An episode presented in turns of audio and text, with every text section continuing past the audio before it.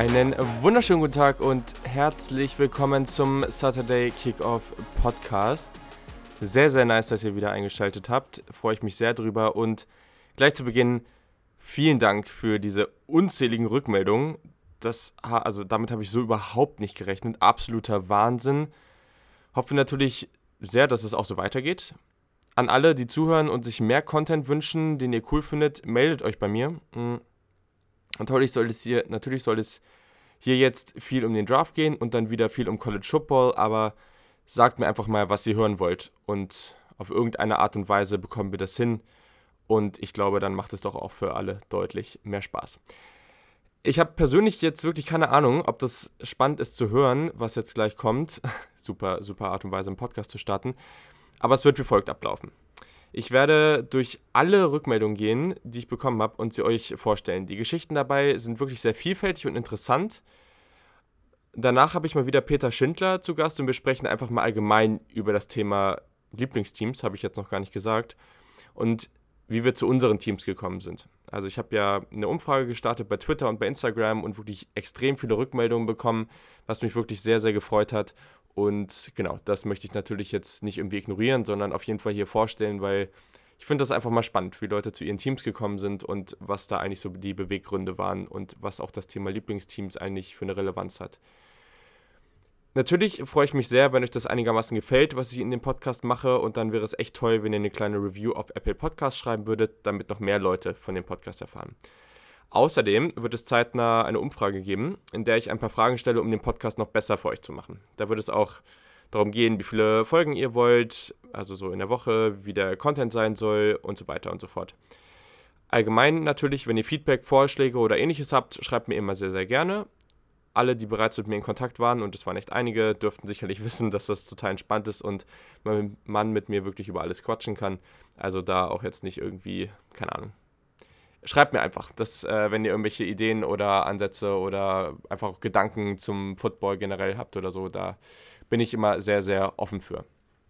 Und genau, in diesem Sinne starten wir auch jetzt gleich mal. Also wie gesagt, mit Peter schnacke ich dann gleich noch ein bisschen, aber in diesem Teil mache ich das jetzt kurz mal alleine und wir starten gleich mal mit den ersten Rückmeldungen zu dem Thema Lieblingsteams. Da habe ich von Blitzburg Germany, at Blitzburg mit H hinten, GER die Rückmeldung bekommen. Ich hatte, bevor ich Interesse für College Football hatte, mir einen Ohio State Buckeyes Pulli gekauft. Und dann habe ich gesehen, dass die Uni dort richtig gut dabei ist, habe ich angefangen, für sie die Daumen zu drücken. War bei mir zwar nicht ganz genauso, aber kann ich irgendwo nachvollziehen. Aber ja, klar, also wieso nicht, ne? Also ich war neulich auch in so einem Second-Hand-Laden shoppen und dann war da so ein T-Shirt von den Tennessee Volunteers. Und ich glaube, also wenn man sich das dann holt und auf einmal irgendwie College Football anfängt zu gucken, ähm, ist das ja vielleicht irgendwie auch so eine Art Zeichen. Also ich glaube jetzt nicht so wirklich an sowas, aber ist doch irgendwie auch ganz cool. Tobias Starke, at TST1860, hat mir geschrieben, ich bin Buccaneers-Fan, war 99 im Urlaub in der Region und habe im TV zwei Spiele von ihnen gesehen. Danach war es geschehen. Ich hatte mich in die Defense verliebt und seitdem ist die Liebe gewachsen, auch wenn die D sich stark verändert hatte. Hashtag GoBucks. Genau, danach hat äh, Blitzburg Germany, das habe ich jetzt gerade gar nicht gesehen, auch nochmal was geschrieben zur NFL ich habe mich einfach in die Geschichte aller Franchises eingelesen und fand die Steelers so am sympathischsten. Sie haben sich bei allen Gedanken gemacht, Wappenfarbe und Name haben eine Bedeutung. Ähm, das finde ich irgendwie auch ganz cool. Also gerade in dem Teil, wenn wir nachher über unsere Teams sprechen, ähm, da geht es sicherlich auch nochmal in so eine Richtung. Gerade so sich die ganzen Teams mal genauer anzugucken und wofür sie eigentlich stehen. Sven Schür, äh, at Schuer, also 86, also S-C-H-U-E-E-R, hat geschrieben, ich bin Vikings-Fan, weil es einfach gepasst hat. Lila als Vereinsfarbe wie mein VfL Osnabrück, Wikinger als Maskottchen. Ich fahre fast jedes Jahr nach Dänemark und interessiere mich für die Kultur. Passender ging es nicht zu den Gophers aus Minnesota natürlich, war es dann nur noch ein Katzensprung. Ja, sehr, sehr cool. Finde ich irgendwie auch eine gute Geschichte und ist ja schon so. Es gibt bei vielen Unis, bei vielen Teams allgemein durch die Namen und so ja auch gewisse Zusammenhänge zu allen möglichen Kulturen und daher finde ich das cool. Mich persönlich, ich finde es natürlich sehr, sehr geil, weil ich ja gerade, ich wohne jetzt zwar nicht mehr, aber theoretisch auch noch immer mein Masterstudium in Dänemark in Kopenhagen mache, deswegen finde ich das natürlich auch ganz sympathisch. Dann hat Blue Dad, also at Stefan Reichel 1 geschrieben. Der hat sich ja auch schon echt oft zurückgemeldet. Ähm, ich habe 2013 an einem Schüleraustausch teilgenommen. Meine Gastfamilie lebte in einem Vorort von Atlanta und jeden Samstag wurden die Spiele der Georgia Bulldogs geschaut. Mich hat der Sport und die Atmosphäre sofort fasziniert. Leider haben wir es nicht ins Stadion nach Athens geschafft, aber dafür durfte ich ähm, zuschauen, wie die Georgia Tech Yellow Jackets eine Packung gegen Virginia Tech bekommen haben. Auch ganz cool, aber am Ende kann ich auch schon verstehen, dass Georgia irgendwie die Uni ist, die da ein bisschen spektakulärer ist. Dann hat der Ed Ballsportguru geschrieben, die Gasteltern meiner Frau sind beide Wolverines, er war, ein er war im Basketballteam, da hatte man keine Chance. Ja, auch das kann ich nachvollziehen. Ja, mehr eigentlich auch nicht. äh, alle, die mich kennen, wissen warum. Genau, dann haben wir MUEP, M-U-E-P 91, also auch Name und hier der, der Tag, also AdMuip91, beides das gleiche. Seit dem Super Bowl 2009 zwischen den Steelers und Cardinals hatte ich eine Vorliebe für Larry Fitzgerald und die Cardinals. Zum College Football kam ich erst vor zwei Jahren und bin da noch nicht so wirklich in einem Programm vernarrt, aber habe Sympathien für Oregon. Larry Legend spricht, denke ich, für sich und zu Oregon kam ich unter anderem wegen der geilen Jerseys und dem kranken Teamgebäude. Das ist wirklich krank. Also guckt euch mal Videos davon an. Müsst ihr eigentlich irgendwie, keine Ahnung, einfach nur so Campus Oregon Football oder irgendwie sowas eingeben bei YouTube. Das ist absurd geil. Und ich muss persönlich auch sagen, also Oregon fand ich schon immer sympathisch auf jeden Fall. Und ja, also die Jerseys. Es gibt viele, die sicherlich klassischer sind. Und es gibt viele, die ich auch cool finde. Also ähm, klar, ich mag irgendwie Ohio State ganz gerne. Das hat, also ich mag es auch wirklich einfach, weil ich die Jerseys ganz cool finde. Aber auch andere von den Farben her. Also ja, das unterschiedlich. USC finde ich von den Farben irgendwie ganz ikonisch, aber jetzt ist nicht so mein Lieblingsding. Ähm, ich mag irgendwie dunkelrote Jerseys ganz gerne. Ich mag tatsächlich auch, wenn ich die Farbkombination im Alltag ein bisschen schwierig finde, aber grundsätzlich auf dem Feld finde ich die LSU-Jerseys, habe ich letztes Jahr irgendwie gemerkt, sehr, sehr cool. Und ja, es geht so weiter. Also ich glaube, es gibt viele Teams, die irgendwie sehr, sehr nice Jerseys haben, aber Oregon ist da sicherlich ganz, ganz weit vorne. Da stimme ich auf jeden Fall zu. Der Ed Luca Dergro hat geschrieben, also zu den Vikings bin ich durch das Minnesota Miracle im Prinzip gekommen. Fand die davor schon ganz interessant, aber spätestens ab dem Spiel waren die dann mein Lieblingsteam, was ich sehr verständlich finde. Bei Oklahoma bin ich mehr unsicher, wie es dazu gekommen ist. Ich glaube, das war durch Baker Mayfield und einfach diese geile Offense von Lincoln Riley, wie ich auf die Sooners gekommen bin. Ähm, ich weiß tatsächlich nicht mehr, von wem diese Nachricht ist. Das habe ich jetzt irgendwie abgeschnitten. Das tut mir auf jeden Fall leid. Zum Thema Lieblingsteam. NFL Baltimore Ravens. Warum? Weil ich in meinem einzigen US-Urlaub, USA-Urlaub in Baltimore war. Leider konnte ich nur ein Spiel der Orioles in der MLB anschauen, aber bin der Stadt im Allgemeinen treu geblieben. Auch sehr interessant, habe eigentlich bisher wenig gehört, dass Leute irgendwie in den Urlaub nach Baltimore fahren, aber warum nicht?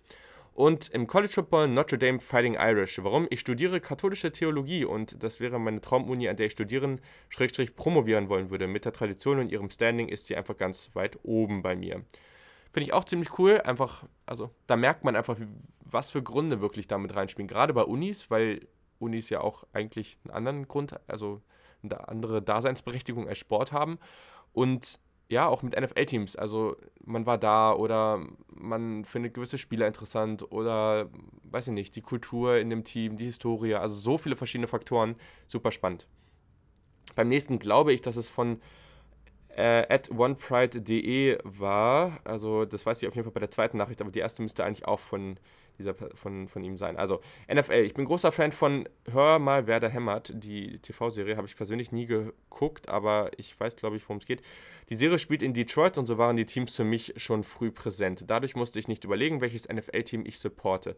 Es wurden die Lions und ich bin auch froh, dass es ein Underdog geworden ist. Danach noch ein Lachsmiley. ähm, naja, ist natürlich auch nicht so mega erfolgreich, aber das ist doch vollkommen okay. College Football. Meine erste und einzige Ex-Partnerin war 2008 in Fort Smith, Arkansas. Sie besuchte mit ihrer dortigen Familie die Spiele der Razorbacks und brachte mir kleine Souvenirs mit. Da war klar, welches Team ich supporte. Wobei ich Football erst seit anderthalb Jahren intensiv verfolge. Ja, ist doch cool. Ähm, in der nächsten Ausgabe, die ich tatsächlich auch schon aufgenommen habe, weil ich nächste Woche unterwegs bin, geht es auch ein bisschen um ja, verschiedene Coaching-Hires und da spreche ich auch ein bisschen über Arkansas und was da jetzt passieren könnte. Also ich glaube, das ist auf jeden Fall ein Programm, was in den nächsten Jahren ganz spannend werden könnte. Dann Dennis Sikorski, den Kobalt Maki, at den Kobalt Maki, das habe ich ja äh, schon mal irgendwie falsch gesagt. Du kannst mir auch gerne mal schreiben und sagen, wie man, wie man, wie du das gedacht hast, aber ja. Dennis Sikorski, ich glaube, das ist einfacher, schreibt, bin seit 2018 Florida State Fan in Klammern verfolge American Football seit 2017. Ich glaube, da gibt es nicht das entscheidende Argument, wieso ich dieses Team ausgewählt habe. Das Gesamtprojekt hat mir einfach zugesagt. Sebastian ähm, Janikowski und Björn Werner haben an diesem College gespielt. Ich mag die Farbkombination aus Gold und Garnet. Gar, wie schreibt ich weiß gar nicht, wie man das ausspricht, ähm, auf den Jerseys, das ist für mich Swag. In verschiedenen Madden Franchise Mode Karrieren auf das College gestoßen. Im NFL Draft 2018 ging Dervin James in der ersten Runde, meine Eagles pickten Josh Sweat in der vierten Runde. Damit war meine FSU-Zugehörigkeit wohl endgültig besiegelt. Die Tradition der Game Entrance mit Osceola, oh, ich habe mich mit, mit dem mit FSU irgendwie auch noch überhaupt nicht beschäftigt, und ähm, sein Pferd Renegade imponieren mir jedes Mal. Ein College, ein College mit erfolgreicher Vergangenheit, welches nun mal nun bei 500 rumgurkt. Einige Ex-Florida State Quarterbacks auch bei Last Chance U gesehen. Ich fand es bei der Teamsuche wichtig, dass man ein Team nicht wegen eines Spielers auswählt, Beispiel Penn State und Saquon Barkley. Damit das Team auch gefallen soll, wenn der Spieler in, die NFL geht. Das Argument, dass sich das Lieblingsteam in der Nähe des NFL-Teams befinden muss, ja, glaube ich nicht so wirklich dran. Das kann ich nachvollziehen. Hm. Ja, wie gesagt, also da sieht man eben auch, wie unterschiedlich die Geschmäcker einfach sind. Also ich kann das an sich total nachvollziehen, weil Florida State ja irgendwie ein großes Programm ist, viel Tradition mitbringen. Und ich glaube, das wird in den nächsten Jahren jetzt auch ganz spannend mit Mike Novell. Mich persönlich macht Florida State überhaupt nicht an. Also ich habe nicht einen einzigen Grund, was ich an diesem Team spannend finde. Ich fand James persönlich damals, also das waren auch so meine ersten Kontaktpunkte mit Florida State, auch nicht wirklich sympathisch. Ich finde die Farbkombination nicht cool. Ähm, ja, ich mag, also ich mag an dem Team wirklich echt nicht so wirklich viel. Ich finde es auch nicht besonders sympathisch. Aber wie gesagt, das ist ja auch total egal. Also ich glaube, es gibt unendlich viele Leute, die Ohio State absolut nicht sympathisch finden. Also, ähm, und das gilt, glaube ich, auch für viele andere Teams. Dadurch vollkommen, vollkommen solide und ähm, ja, auch ein, ein, cooles Team, was, wo ich wiederum sehr, sehr hoffe, dass sie bald wieder stärker werden und Clemson da auch mal challengen in der ACC. Da wünsche ich euch viel Erfolg für. Genau, dann hat der Lübscher Jung, Ed Marcy, also M-A-R-C-Y 1919 geschrieben. Nachdem mein Klassenkamerad 1993 aus San Francisco mit einer goldenen 49ers-Jacke sowie einem Joe Montana-Trikot zurückkam, war das Interesse geweckt. Als Sat1 dann die Spiele Sonntagmorgens von der Vorwoche übertrug, gab es halt nur noch Red and Gold. Ja, kann ich auch nachvollziehen. Damals ging es bei mir auch los mit ähm, dem Team rund um Colin Kaepernick, Patrick Willis, Navarro Bowman und die ganzen Jungs, Michael Crabtree und so weiter. Also fand ich irgendwie auch sehr, sehr cool. Ähm, dementsprechend, also ich finde schon, die 49ers haben irgendwie was. Schon ein cooles Team und ist auf jeden Fall auch das Team, dem ich im Super Bowl jetzt hier die Daumen drücke. Dann hat äh, der Rainbow Mountaineer at RBM Football, also hier ganz klarer Hawaii-Fan, äh, geschrieben, die Liebe zu, in Anführungszeichen, kleinen College-Programmen und eine Menge Sucheinträge bei Google. Auch vollkommen legitim. dann hat der Janji Ronimo, at Janji Ronimo, also J-A-N-J-I und dann Ronimo, äh, geschrieben, hatte als Kind jugendlicher Cap und Shirt der Ravens, ohne das Team irgendwie zuordnen zu können. Denn Jahre später Madden gezockt, das Logo gesehen, End of Story. Ein paar Sympathien einzig noch für die Lions übrig. Axel Foley, Detroit Police Department Represent.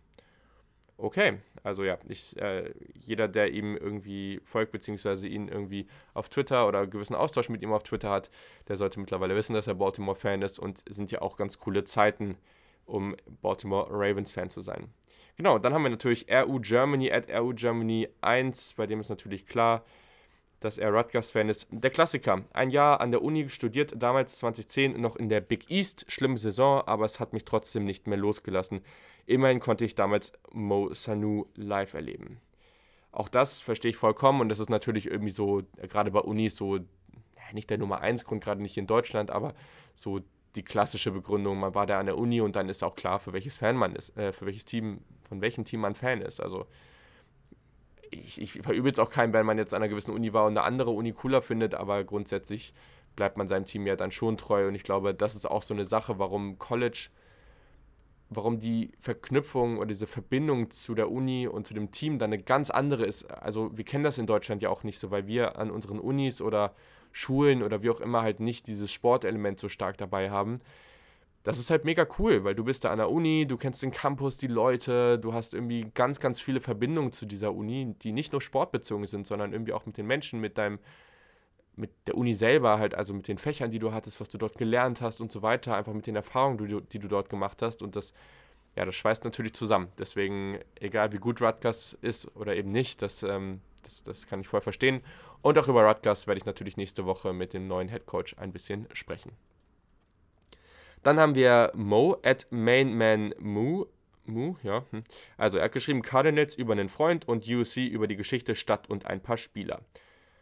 USC hat sehr viel Historie, deswegen, das kann ich auf jeden Fall nachvollziehen, finde ich ja auch ganz cool. Und das war auch wirklich beeindruckend, das im Sommer mal gesehen zu haben, der Campus und, und die Atmosphäre dort, das war auf jeden Fall sehr, sehr nice. Dann schreibt die at dmnkkoe, ja, ne, wie auch immer, instinktiv, ohne Hintergrundgedanken oder Vorwissen, die Spartans bei NCAA 13 gezockt. Im Anschluss gab es immer wieder Berührungspunkte auf YouTube und Instagram ehe es dann mit dem Punt-Block Pick 6 gegen Michigan 2015 endgültig um mich geschehen war. Hashtag Go Green. Und das finde ich natürlich auch gut, weil alles, was gegen Michigan geht, das unterstütze ich. nee, also Michigan State finde ich auch irgendwie ganz spannend. Ähm, war tatsächlich auch eine Uni, zu der ich fast gegangen wäre damals. Also irgendwie auch ganz cool. Ich finde die Farben da zum Beispiel auch sehr, sehr nice. Ähm, in den letzten Jahren jetzt nicht mehr so erfolgreich wie davor, aber trotzdem irgendwie eine ganz coole Uni. Dann hat die Alpha-Blondine, äh, Nico Feig, geschrieben: NFL, hab Madden gezockt und musste mir mein Team aussuchen. Und College Football, meine Tante wohnt in Ohio und als ich bei ihr war, habe ich mich in das Team verliebt. Sehr, sehr gut. Go Bucks, sage ich da nur. Und dann hat äh, Thomas Siegler noch geschrieben, Ed Henkertom. Meine Ex-Schwiegermutter lebte früher in Kansas City. Bei einem Besuch 1991 bin ich bei den Chiefs hängen geblieben. Dann Mickey oder Michi, at mtun191. Das erste NFL-Spiel, was ich gesehen habe, war der Super Bowl 30 1996. Cowboys vs. Steelers. Ich war von dem Spiel der Cowboys begeistert, seitdem Cowboys-Fan. Auch das finde ich vollkommen legitim. Ne? Also man sagt oft Erfolgsfans, aber wenn ein Team in einer gewissen Zeit einfach gut war und man das damals spannend fand und noch nicht so viel vom Sport wusste, also ist doch mega nice. Und es gibt, glaube ich, kaum einen besseren Einstieg in den Sport, als sich erstmal ein Lieblingsteam auszusuchen. Daher sehr, sehr cool und ich finde es immer wieder beeindruckt, wie lange manche Leute schon Football verfolgen. Ähm, ja, ich war damals zwei. Naja. Ähm, so, jetzt hat äh, Silas0808, also at Sil-AS08 geschrieben. Also beim College ist recht simpel. Die Sooners wegen Baker Mayfield und ich, und ich das Wort Sooners auch vom Klang her cool, sehr cool fand. Bei der NFL ist es schwieriger. Ich kannte halt anfangs nicht viele Spieler, doch kannte ich OBJ und den Namen Eli Manning hatte ich irgendwo schon mal gehört. Deswegen war schon Sympathie da. Da ich allgemein die Stadt New York sehr cool finde, blau meine Lieblingsfarbe ist und ich selber 1,96 groß, weswegen Giants auch ganz gut passt, haben dies weiter gefördert. Saquon Barkley gehörte auch zu meinen Lieblingsspielern aus dem College und dann war es beschlossene Sache, dass ich Giants-Fan bin. Es war aber dann noch ein Zweikampf mit den Browns, da dort echt sehr viele Lieblingsspieler von mir spielen. Aber ich habe diese Saison gemerkt, dass, obwohl es bei den Giants echt seit drei Jahren überhaupt nicht läuft, mein Herz trotzdem für sie schlägt, selbst wenn die Browns deutlich mehr Perspektive wahrscheinlich haben. Dann WhatsApp Germany at WhatsApp Germany, also mit 2Z. College Football, Alabama. Mein Dad war dort für ein Jahr in seiner Jugend und hat mir das indirekt vererbt. Ja, das ist natürlich solide, ist natürlich auch irgendwie ganz cool, weil Alabama ist ja relativ erfolgreich. Wie ihr in der Überschrift auch sehen könnt, sprechen wir später noch über Alabama. NFL Falcons, wahrscheinlich wegen der Alabama Wide Receiver. Lustigerweise erst nach dem Super Bowl 51, in welchem ich noch Sympathien für die Pets hatte. Bin aber nach und nach weg vom Bandwagon. Genau. Dann ähm, Shabti at SZABTY. Ich hoffe, ich habe das jetzt richtig ausgesprochen. Ich gehe 2020 in die dritte Saison, in der ich College Football sehr intensiv verfolge. Vorher war die NFL präsenter, aber ein richtiges Lieblingsteam habe ich im College Football noch nicht gefunden. Sympathisiere mit einigen Teams, aber bisher hat es noch nicht zu 100% Klick gemacht.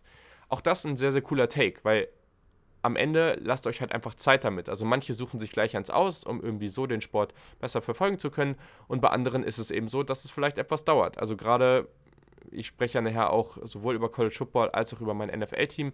Und auch da werdet ihr merken, das ist halt nicht bei allen immer gleich. Das ist nicht bei allen einfach immer nur irgendwie, ja, ich habe sofort mein Team oder ich bleibe die ganze Zeit dabei. Ähm, das mag mal einfacher, mal weniger einfacher sein. Und für andere ist das Thema Lieblingsteams total relevant und für andere total unwichtig. Und deswegen finde ich das hier irgendwie auch ganz cool, dass er das so geschrieben hat. Dann Domme, at Domme1311. Ich bin Eagles-Fan, da ich vor circa vier Jahren ein Madden Let's Play geschaut habe. Ich kannte Football damals gar nicht und da der YouTuber mit den Eagles gespielt hat, habe ich angefangen, Eagles-Spiele zu schauen. Im College Football habe ich noch kein Lieblingsteam. Bin noch relativ neu dabei. Auch voll die coole Situation. Also man kann einfach sagen, okay, ich gucke nach Teams, die in und um Philadelphia spielen. Das könnten dann, das kann dann Temple sein, die direkt da sind, oder so Teams wie Penn State. Ähm, man kann aber auch sagen, ey, ich war schon mal da und da im Urlaub und fand die Gegend cool. Oder einfach sich ein paar Spiele angucken und sagt, da finde ich die Atmosphäre am coolsten. Oder hier finde ich die Spieler spannend und, und, und. Oder sich einfach mal irgendwie ein Buch dazu kaufen oder irgendwie Artikel lesen und gucken, welche Historien cool sind. So viele Möglichkeiten. Also da gibt es, glaube ich, also das ist, glaube ich, unlimited, wie man da rangehen kann. Und das finde ich auch cool am College Football. Man hat einfach so viel mehr Auswahl als in der NFL. Das nervt mich manchmal, gerade bei den amerikanischen Sportligen, weil ich bin persönlich kein riesiger Fußballfan, aber beim Fußball hast du immerhin viele verschiedene Ligen. Ähm, deswegen bin ich zum Beispiel auch irgendwie seit jungen Jahren durch Thierry Henry und dieses ganze Team viel mehr Arsenal-Fan als Fan von irgendeinem deutschen Team. Liegt sicherlich auch daran, dass ich die Bundesliga einfach unglaublich langweilig finde. Aber das, ähm, ja, also das stört mich beim Football ein bisschen oder in der NFL zumindest und da hat man eben viel mehr Möglichkeiten im College Football. Dann hat äh, die Anja geschrieben, at chifet7, also C-H-I-F-E-T-T-E 7. Ich habe in Oklahoma gewohnt und hatte die Wahl zwischen den Dallas Cowboys oder den Kansas City Chiefs. Da Arrowhead näher war als Dallas, um ins Stadion zu gehen, habe ich mich für die Chiefs entschieden, vor 18 Jahren. Sehr, sehr beeindruckend und sehr cool, auch irgendwie ziemlich geil, weil die Atmosphäre mal zu erleben ist, glaube ich, mega cool. Und gerade in Kansas City, da kommt man sicherlich, oder da kommt man nicht einfach mal so eben vorbei. Also ein paar Teams an der West Coast, East Coast vielleicht mal eher, aber Kansas City daher irgendwie auch was ganz Besonderes. So, das ist hier von Yannick Politowski, at Yannick-CBR. Das erste Spiel, das ich gesehen habe, war der Super Bowl 50. Seitdem bin ich sowohl von den Broncos als auch von den Panthers großer Sympathisant. Tolle Persönlichkeiten bei den Panthers und eine wahnsinnig starke Defense der Broncos haben mich einfach fasziniert. Und college-technisch College-technisch war es dann leicht, auf die Volunteers College von Peyton Manning und die Tar Heels aus demselben Staat wie die Panthers aufmerksam zu werden. Voll cool, voll einfach und irgendwie auch ganz nice. Beide Unis finde ich irgendwie auch ganz sympathisch. Also definitiv solide. Dann, ähm, so, jetzt habe ich hier natürlich wieder, jetzt muss ich mal kurz gucken.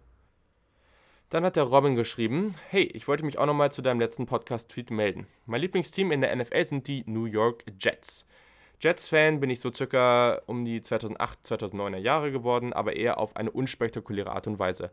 Die Jets waren mir, wie die Bears und Lions, bekannt durchs Fernsehen. Als ich mich nach und nach für Football begeistert habe, waren es die Jets, die, mich, die ich am meisten verfolgt habe. Da ich fasziniert von einem jungen Daryl Reeves war. Kann ich sehr, sehr gut nachvollziehen.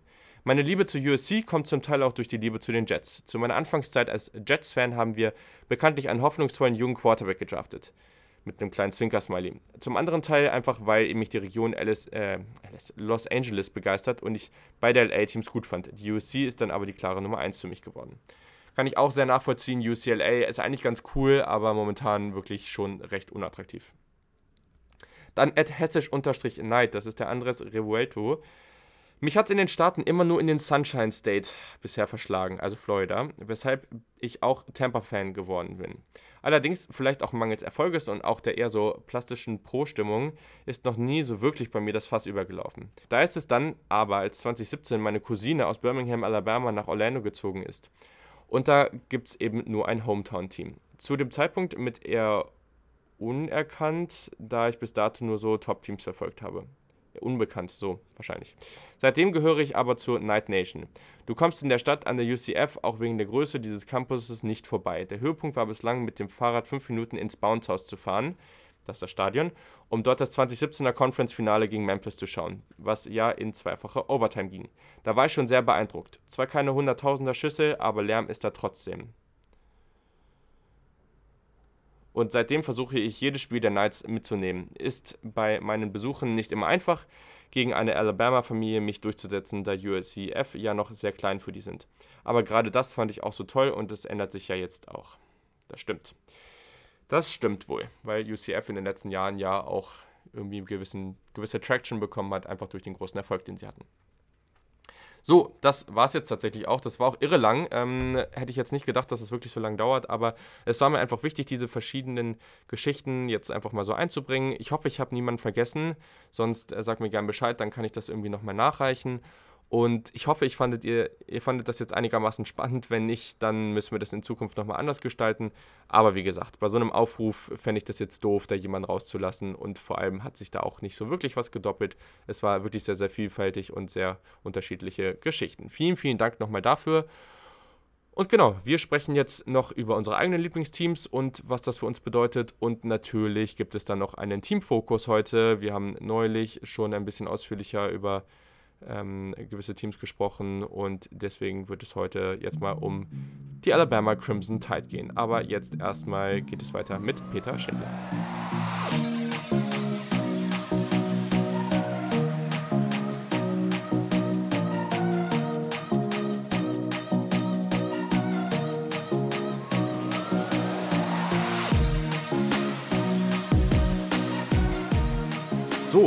Bereits angekündigt, ist natürlich der Peter wieder am Start. Wie kann es auch anders sein? Moin Peter, wie geht's dir? Moin Moin, ja, mir geht's, mir geht's soweit sehr gut. Ähm, nach der langen Folge vom letzten Mal ähm, kann ich mich einigermaßen wiederholen, habe wieder eine gute Stimme und ja, freue mich wieder mit dir über College Football zu quatschen. Ja, finde ich auch sehr gut, weil ich habe heute sowohl schon die Folge für nächste Woche aufgenommen, ähm, habe ich auch schon erwähnt, dass ich da nicht da bin und äh, genau, und halt jetzt auch schon den Teil, den ihr jetzt hier vorgehört habt. Und ich muss sagen, sich so da eine Stunde hinzusetzen und einfach vor sich hinzureden ohne Gast, ist teilweise auch echt ein bisschen äh, merkwürdig. Daher bin ich jetzt irgendwie ganz froh, dass es wieder so ist. Schön, ja. So, also, genau habe jetzt ja schon ein bisschen ausführlicher darüber geredet, über eure Geschichten zu dem Thema Lieblingsteams.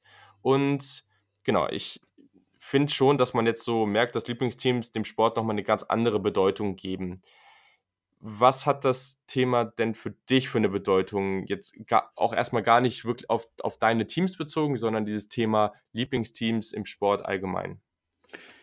Ich weiß nicht, ich finde, es ist so ein bisschen das Salz in der Suppe. Ähm, wenn man irgendwie Sport verfolgt, abseits dessen, welche Sportart es ist, ob es jetzt irgendwie Fußball, Handball, ähm, Wintersport etc., aber auch US-Sport ist, finde ich, ähm, ist es halt immer schön, irgendwo ein Team zu haben, was man halt irgendwie unterstützt, also mhm. mental unterstützt oder auch ähm, durchaus mal durch einen Besuch äh, im Stadion, in der jeweiligen Sportstätte, wo sie spielen und einfach auch so ein bisschen Teil einer Gemeinschaft zu sein.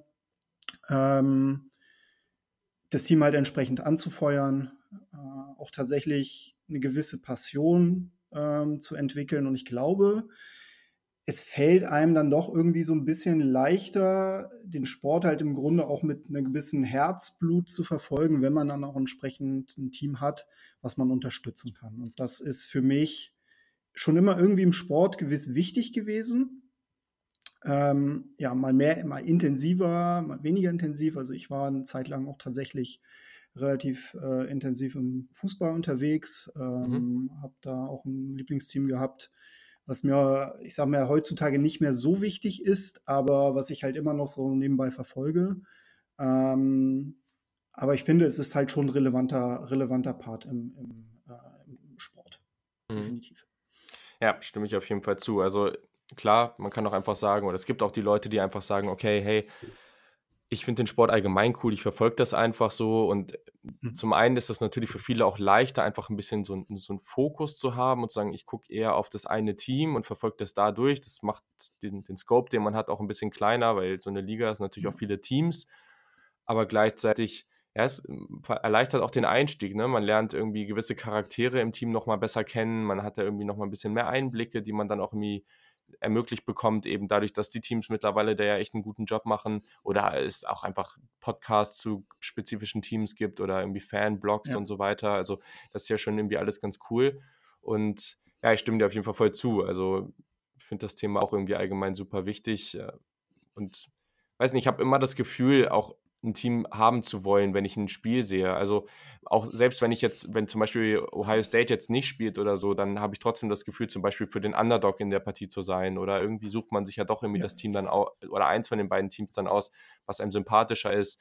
Oder was weiß ich, man spielt einfach irgendwie Madden oder irgendein Sportspiel oder sowas und sucht sich dann irgendwie ein Team, was aus irgendwelchen Gründen sympathisch ist und versucht das dann irgendwie nach vorn zu bringen. Ist, ist ja auch irgendwie ganz cool, weil man da irgendwie mal die Möglichkeit dann selber irgendwie General Manager oder eben der Spieler zu sein. Das sind für mich dann auch immer irgendwie coole Momente, die man, wo man das dann so übernehmen kann. Also alles irgendwie sehr, sehr nice. Aber genau, also stimme ich auf jeden Fall zu. So, ich weiß gerade, ich, ich habe überlegt und ich weiß gerade gar nicht mehr genau, was bei dir als erstes kam, ob jetzt FL oder, oder College als erstes da war oder das Lieblingsteam als erstes da war. Aber fang doch einfach mal, mhm. einfach mal kurzer Abriss von der Geschichte an, von dem, was als erstes da war, die Fanliebe, sage ich mal, jetzt entweder zu, zu deinem College Football Team oder zum NFL-Team und wie es dazu gekommen ist. Ja, also bei mir war es eigentlich ein bisschen so der klassische Weg, dass ich im Grunde mit der NFL ähm, gestartet bin und dann erst tatsächlich in mhm. Richtung College Football sich das Ganze entwickelt hat. Ähm, auch mehr, mehr oder weniger durch Zufall, weil ähm, also meine Frau und ich sind 2012 äh, in die Flitterwochen geflogen und so ein paar Wochen davor in die USA, an der Ostküste und haben dort so eine Rundreise gemacht. Und davor hatte ich halt im Grunde einmal so ein bisschen geguckt, was man sich dann so an, an Events mal vielleicht noch mal mit in den, mhm. in den ähm, Kalender mit reinschreiben kann. Und äh, so ein NFL-Spiel einfach nur just for fun mal zu sehen, das war für mich irgendwo so ein, so ein Must-Have. Und, und, einmal Baseball so. Das ja. sind so die Sportarten, mit denen ich am ehesten irgendwie was anfangen konnte. Und auf den ersten Blick sah es so aus, als wenn ich mit, ähm, mit Football irgendwie Pech äh, haben sollte, weil wir unsere Rundreise im Grunde am ähm, Montag beendet haben und die Spiele ja in der Regel am Sonntag mhm. äh, stattfinden. Hatte aber tatsächlich ein bisschen Glück, weil äh, am Monday Night äh, die New York Jets gespielt haben gegen Houston Texans und habe dafür halt entsprechend Karten bekommen sind dann hingegangen. Ähm, das war alles unfassbar stressig gewesen. Also die Anfahrt zum Stadion mhm. und Kälte auf einmal und ja. Aber mich hat es auf jeden Fall gepackt. Also es war jetzt nicht das vielleicht im Nachhinein schönste Spiel, aber ich bin an dem Sport definitiv hängen geblieben. Als ich dann ähm, ja, nach Deutschland zurückgekommen bin, habe ich mir direkt den Game Pass abonniert und ähm, habe dann angefangen, den Sport im Grunde so, ich sag mal, so von Woche zu Woche zu verfolgen. Das war halt total awkward, weil ich meine, beim Fußball war man halt immer to total drin und ich, ich habe halt auch immer viel Sportberichterstattung geguckt, kannte alle Spieler, mhm. wusste, worum es geht. Und beim Football war es halt so, da, das bist, da bist du halt im Endeffekt wie so eine Art Analphabet unterwegs und versuchst dir dann so von Woche zu Woche mehr irgendwie beizubringen. Ähm, zumal ich auch noch, muss ich fairerweise sagen, irgendwie Jahre davor immer so ein bisschen äh, eine Abneigung zu Football hatte, weil die Hamburger Mannschaft ähm, die Sea Devils damals halt noch im Volksparkstadion gespielt haben regelmäßig und ja, den schon ohnehin eher umgekrempelten Platz äh, für den HSV halt ähm, ja nicht im besten Zustand zurückgelassen haben. ähm, deswegen war es dann doch tatsächlich eher so ein bisschen Zufall, dass ich dann doch zu dem Sport gekommen bin. Ähm, genau, und dann quasi nach einem Jahr NFL äh, habe ich im Austausch mit meinem Arbeitskollegen, der auch relativ äh, football-affin war, ein bisschen den Weg zum College-Football gefunden. Der hatte mir halt vorgeschwärmt, wie toll das dann doch ist, wie, die, wie toll die Atmosphäre in den College-Stadien sei. Und ähm, gerade so quasi im letzten Jahr von ähm, EA Sports NCAA 14 mhm. habe ich mir quasi das Spiel geholt für die PlayStation gut, 3. Gut. Habe dann angefangen zu zocken, fand es super cool, weil es halt auch ähm, übrigens bis, bis heute nach wie vor finde ich das, ja. das ähm, wirklich zugänglichste Spiel und, und realistischste Spiel, so mehr oder weniger ist.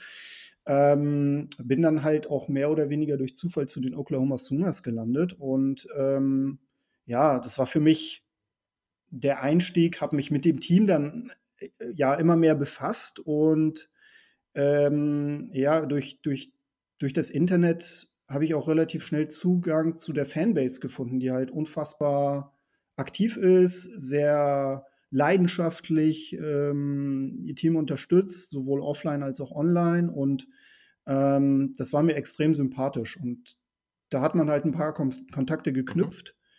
Mhm. Ähm, ja, und seitdem bin ich dann halt hängen geblieben. Und so die erste Red River Rivalry dann 2013, ähm, das war schon etwas, wo ich sage, ja, klasse. Also ähm, das hat mich dann noch direkt gepackt und muss sagen, jetzt über die Jahre hinweg ähm, ist der College-Football-Konsum auf jeden Fall wesentlich größer geworden und hat den NFL-Konsum so ein bisschen in den Hintergrund gerückt. Mhm. Und äh, also das heißt, du hattest praktisch am Anfang noch kein Lieblingsteam in der NFL und das kam dann später, oder wie war das? Ja, genau, genau. Also ein Jahr später, also 2013, ähm, sind, haben wir nochmal einen Trip nach Miami mhm. gemacht und ähm, haben uns da auch nochmal das, das Dolphins gegen Ravens Spiel angeguckt. Ähm, ich hatte da auch schon eine gewisse Sympathie für die Ravens entwickelt, aber ich muss ganz ehrlich sagen, ähm, in der NFL fiel es mir dann doch irgendwie ein bisschen einfacher, äh, tatsächlich noch neutral mhm. zu bleiben. Einfach weil, weil der, ähm, ja, der Umfang vom College Football ist natürlich wesentlich größer. Und ähnlich wie beim Baseball ist es so, im Baseball sind es halt einfach, ist es einfach die, die Anzahl der Spiele, im College Football die Anzahl der Mannschaften. Ähm, am Anfang möchte man natürlich irgendwo so einen etwas kleineren ja. Scope haben, äh, um in den Sport reinzukommen. Hattest du ja am Anfang ja. auch schon beschrieben. Und das war in der NFL durch, durch die Red Zone, die man halt Woche für Woche verfolgen konnte, halt auch durchaus gegeben, einen gewissen Überblick zu behalten. Also wirklich oberflächlich, aber naja, jedenfalls, ähm, wer mir sehr gefallen hat in der Anfangszeit, war Adrian okay. Peterson. Ähm, der war für mich irgendwo so ein Spieler, der, der, ist, der ist direkt am Anfang bei mir hängen geblieben und äh, der hat damals ja nun mal für die Vikings gespielt und hat 2012 ja seine unfassbar krasse Saison gehabt, wo er fast den Single-Season-Rushing-Record geschafft hat. Ähm, ja, und seitdem war das halt so, dass ich halt irgendwie bei den, bei den Vikings hängen geblieben bin. Ähm, tatsächlich eher noch zu distanzierter, aber ich würde mal sagen, so seit 2015 ist es dann halt so ein bisschen mein Team. Und ähm, Genau, irgendwie fand ich auch die Division super. Also mit den Chicago Bears, mit den Detroit Lions, mit den Green Bay Packers war das halt eine Division, die ja traditionsreicher mhm. kaum sein kann. Ähm, und da die Vikings halt auch so ein bisschen diesen Underdog-Status hatten oder mhm. nach wie vor haben, sie haben ja den Super Bowl auch noch nie gewonnen, ähm, fand ich das tatsächlich auch immer so ein bisschen sympathisch. Und ich glaube, dass ähm, äh, ja, das, das ist halt irgendwie so dieses Nordische, ich komme ja selbst aus mhm. Norddeutschland, ähm, das hat mich dann doch irgendwo auch äh, unterbewusst auch extrem gut angesprochen. Ja, das verstehe ich. Also wir hatten auch schon eine, eine Nachricht, die ich eben vorgelesen habe, wo er auch gesagt hat, war, es war auch ein Vikings-Fan und der hat auch irgendwie gesagt, ja, ich irgendwie aus dem Norden und, und ähm, eben dann auch das ganze Wikinger-Ding und, und ist dann irgendwie öfter in Dänemark ja. im Urlaub und sowas, ne? Und auch solche Geschichten. Klar, ne? Ja. Warum nicht? Also das sind ja auch alles Sachen, wenn man dann so einen gewissen Bezug irgendwie für sich herstellen kann, wenn man überhaupt keinen Ansatz hat, ne, dann, dann stellt man irgendwie anders Parallelen ja. her und dann, dann werden Teams irgendwie auf eine gewisse Art und Weise sympathisch. Klar muss man dann irgendwie, für den einen sind sowas wie Farben total Latte, also wirklich total egal und für andere ja. sagt man dann, ja, okay, lila finde ich jetzt irgendwie total schlimm oder total cool oder ne, ist ja, glaube ich, auch so eine Farbe, die ein bisschen polarisierender ist. Aber ja, also ich glaube, das ist, ähm, fand, äh, also ja, zu meiner Geschichte gleich passt es nicht so ganz, äh, sage ich dann gleich nochmal was zu, aber ich fand ähm, die irgendwie immer ganz sympathisch durch, ähm, durch, durch Marshall Erickson bei How I Met Your Mother. das, äh, ah ja, genau. Das, fand ich irgendwie immer ganz lustig, die Geschichten, ähm, weil Minnesota da ja auch echt immer so als irgendwie so ein ganz anderes Volk dargestellt wird. Das ist auf jeden Fall mal lustig und der muss halt einfach dazu sagen, dass ich ein extremer Freak bin, was diese Serie angeht. Äh, aber ja, das ist auf jeden Fall ein anderes Thema. Wenn wir irgendwann gibt es vielleicht nochmal so ein, so ein Off-Season Non-Football-Serien-Podcast oder so. Das kann man genau. vielleicht auch nochmal machen. Aber sehr schön, ja. Genau, sehr gut. Genau, und, und wie ist das jetzt heute? Also, welche Relevanz haben die Teams dann so in deinem, in deinem Sportalltag? Also, ist das wirklich ein ganz großer Fokus oder bist du schon noch immer irgendwie eher so unterwegs, dass du es eher allgemeiner verfolgst und, und die Teams so am, am Rande, sag ich mal, oder ja? Ja, also tatsächlich natürlich Oklahoma irgendwie doch mhm. intensiver mhm. als die Vikings. Ähm, aber ähm, wenn NFL, dann, dann äh, gucke ich schon, dass, dass, dass ich da regelmäßig, also dass ich da auf jeden Fall auf Stand bin. Ähm, gar keine Frage. Also auch durchaus mal ein bisschen ja. tiefer. Ähm, und ich bin halt auch, ich habe halt auch ein Fable für Merchandise. Also ich finde diesen ganzen Football-Merchandise total cool. Ähm, ich muss auch ganz ehrlich sagen, ich, da kenne ich auch ehrlich gesagt keine Grenzen. Also wenn ich ein cooles äh, College Football T-Shirt von Texas A&M sehe, dann äh, schnappe ich dann zu, wenn, wenn, wenn, man die Möglichkeit hat. Also das, das ist halt so für mich so ein bisschen so ein kleiner Sammeltick. Ähm, nee, aber es ist tatsächlich schon so, also ich finde, gerade so bei den Vikings, die waren ja vor, vor ein paar Jahren auch äh, kurz vom, vom Sprung in den mhm. Super Bowl. Die wären ja die erste Mannschaft gewesen, die den Heim-Super Bowl hätten austragen ja. können. Da habe ich halt auch echt gemerkt, ähm, also speziell nach dem Minneapolis Miracle, so wie intensiv dann so eine Leidenschaft dann auch ja. im Football sein kann. Ähm, ich muss aber auch zugeben, ähm, und das ist, finde ich, eine schöne Sache an der ganzen, ganzen Geschichte. Ich finde, man kann auch im Football gut verlieren. Ähm, es fällt einem wesentlich leichter, finde ich, weil man jetzt vielleicht auch noch nicht so diesen, diesen ich sag mal, Bezug hat, den man ähm, teilweise hat, wenn man so, so ein Team von klein auf verfolgt. Ähm, ich glaube auch, dass die Rivalitäten äh, im, im Football doch etwas andere sind, speziell im College Football, ja. als. Ähm, als im Fußball. Also klar, es gibt immer Trash Talk, so klar, das, das, das wird es immer geben, das, das gehört halt auch dazu. Aber ähm, auch analog zum, zum Verhalten der Spieler nach Spielen, dass man sich dann halt einfach die Hand gibt und sagt, gutes Spiel und dann auch akzeptiert, dass man vielleicht ja. an dem einen Tag auf einen besseren Gegner gestoßen ist. Finde ich, ist halt ähm, auch im Football ausgeprägt und ähm, das finde ich ja aus neutraler Sicht halt auch total schön. Total, das stimme ich auf jeden Fall zu. Ähm, ja, ich habe jetzt den Fußballvergleich natürlich, okay, klar, ich habe früher auch sehr intensiv Fußball verfolgt, war ja so also richtiges Fanteam. Ich habe das eben schon mal, glaube ich, irgendwo gesagt. Ähm, Fanteam in Deutschland habe ich nicht so richtig, weil 96 bei mir natürlich vor der Haustür ist und das war immer so ein bisschen, aber ich finde den Verein einfach wirklich so grau Maus hoch 1000. Unglaublich ja. unattraktiver Verein.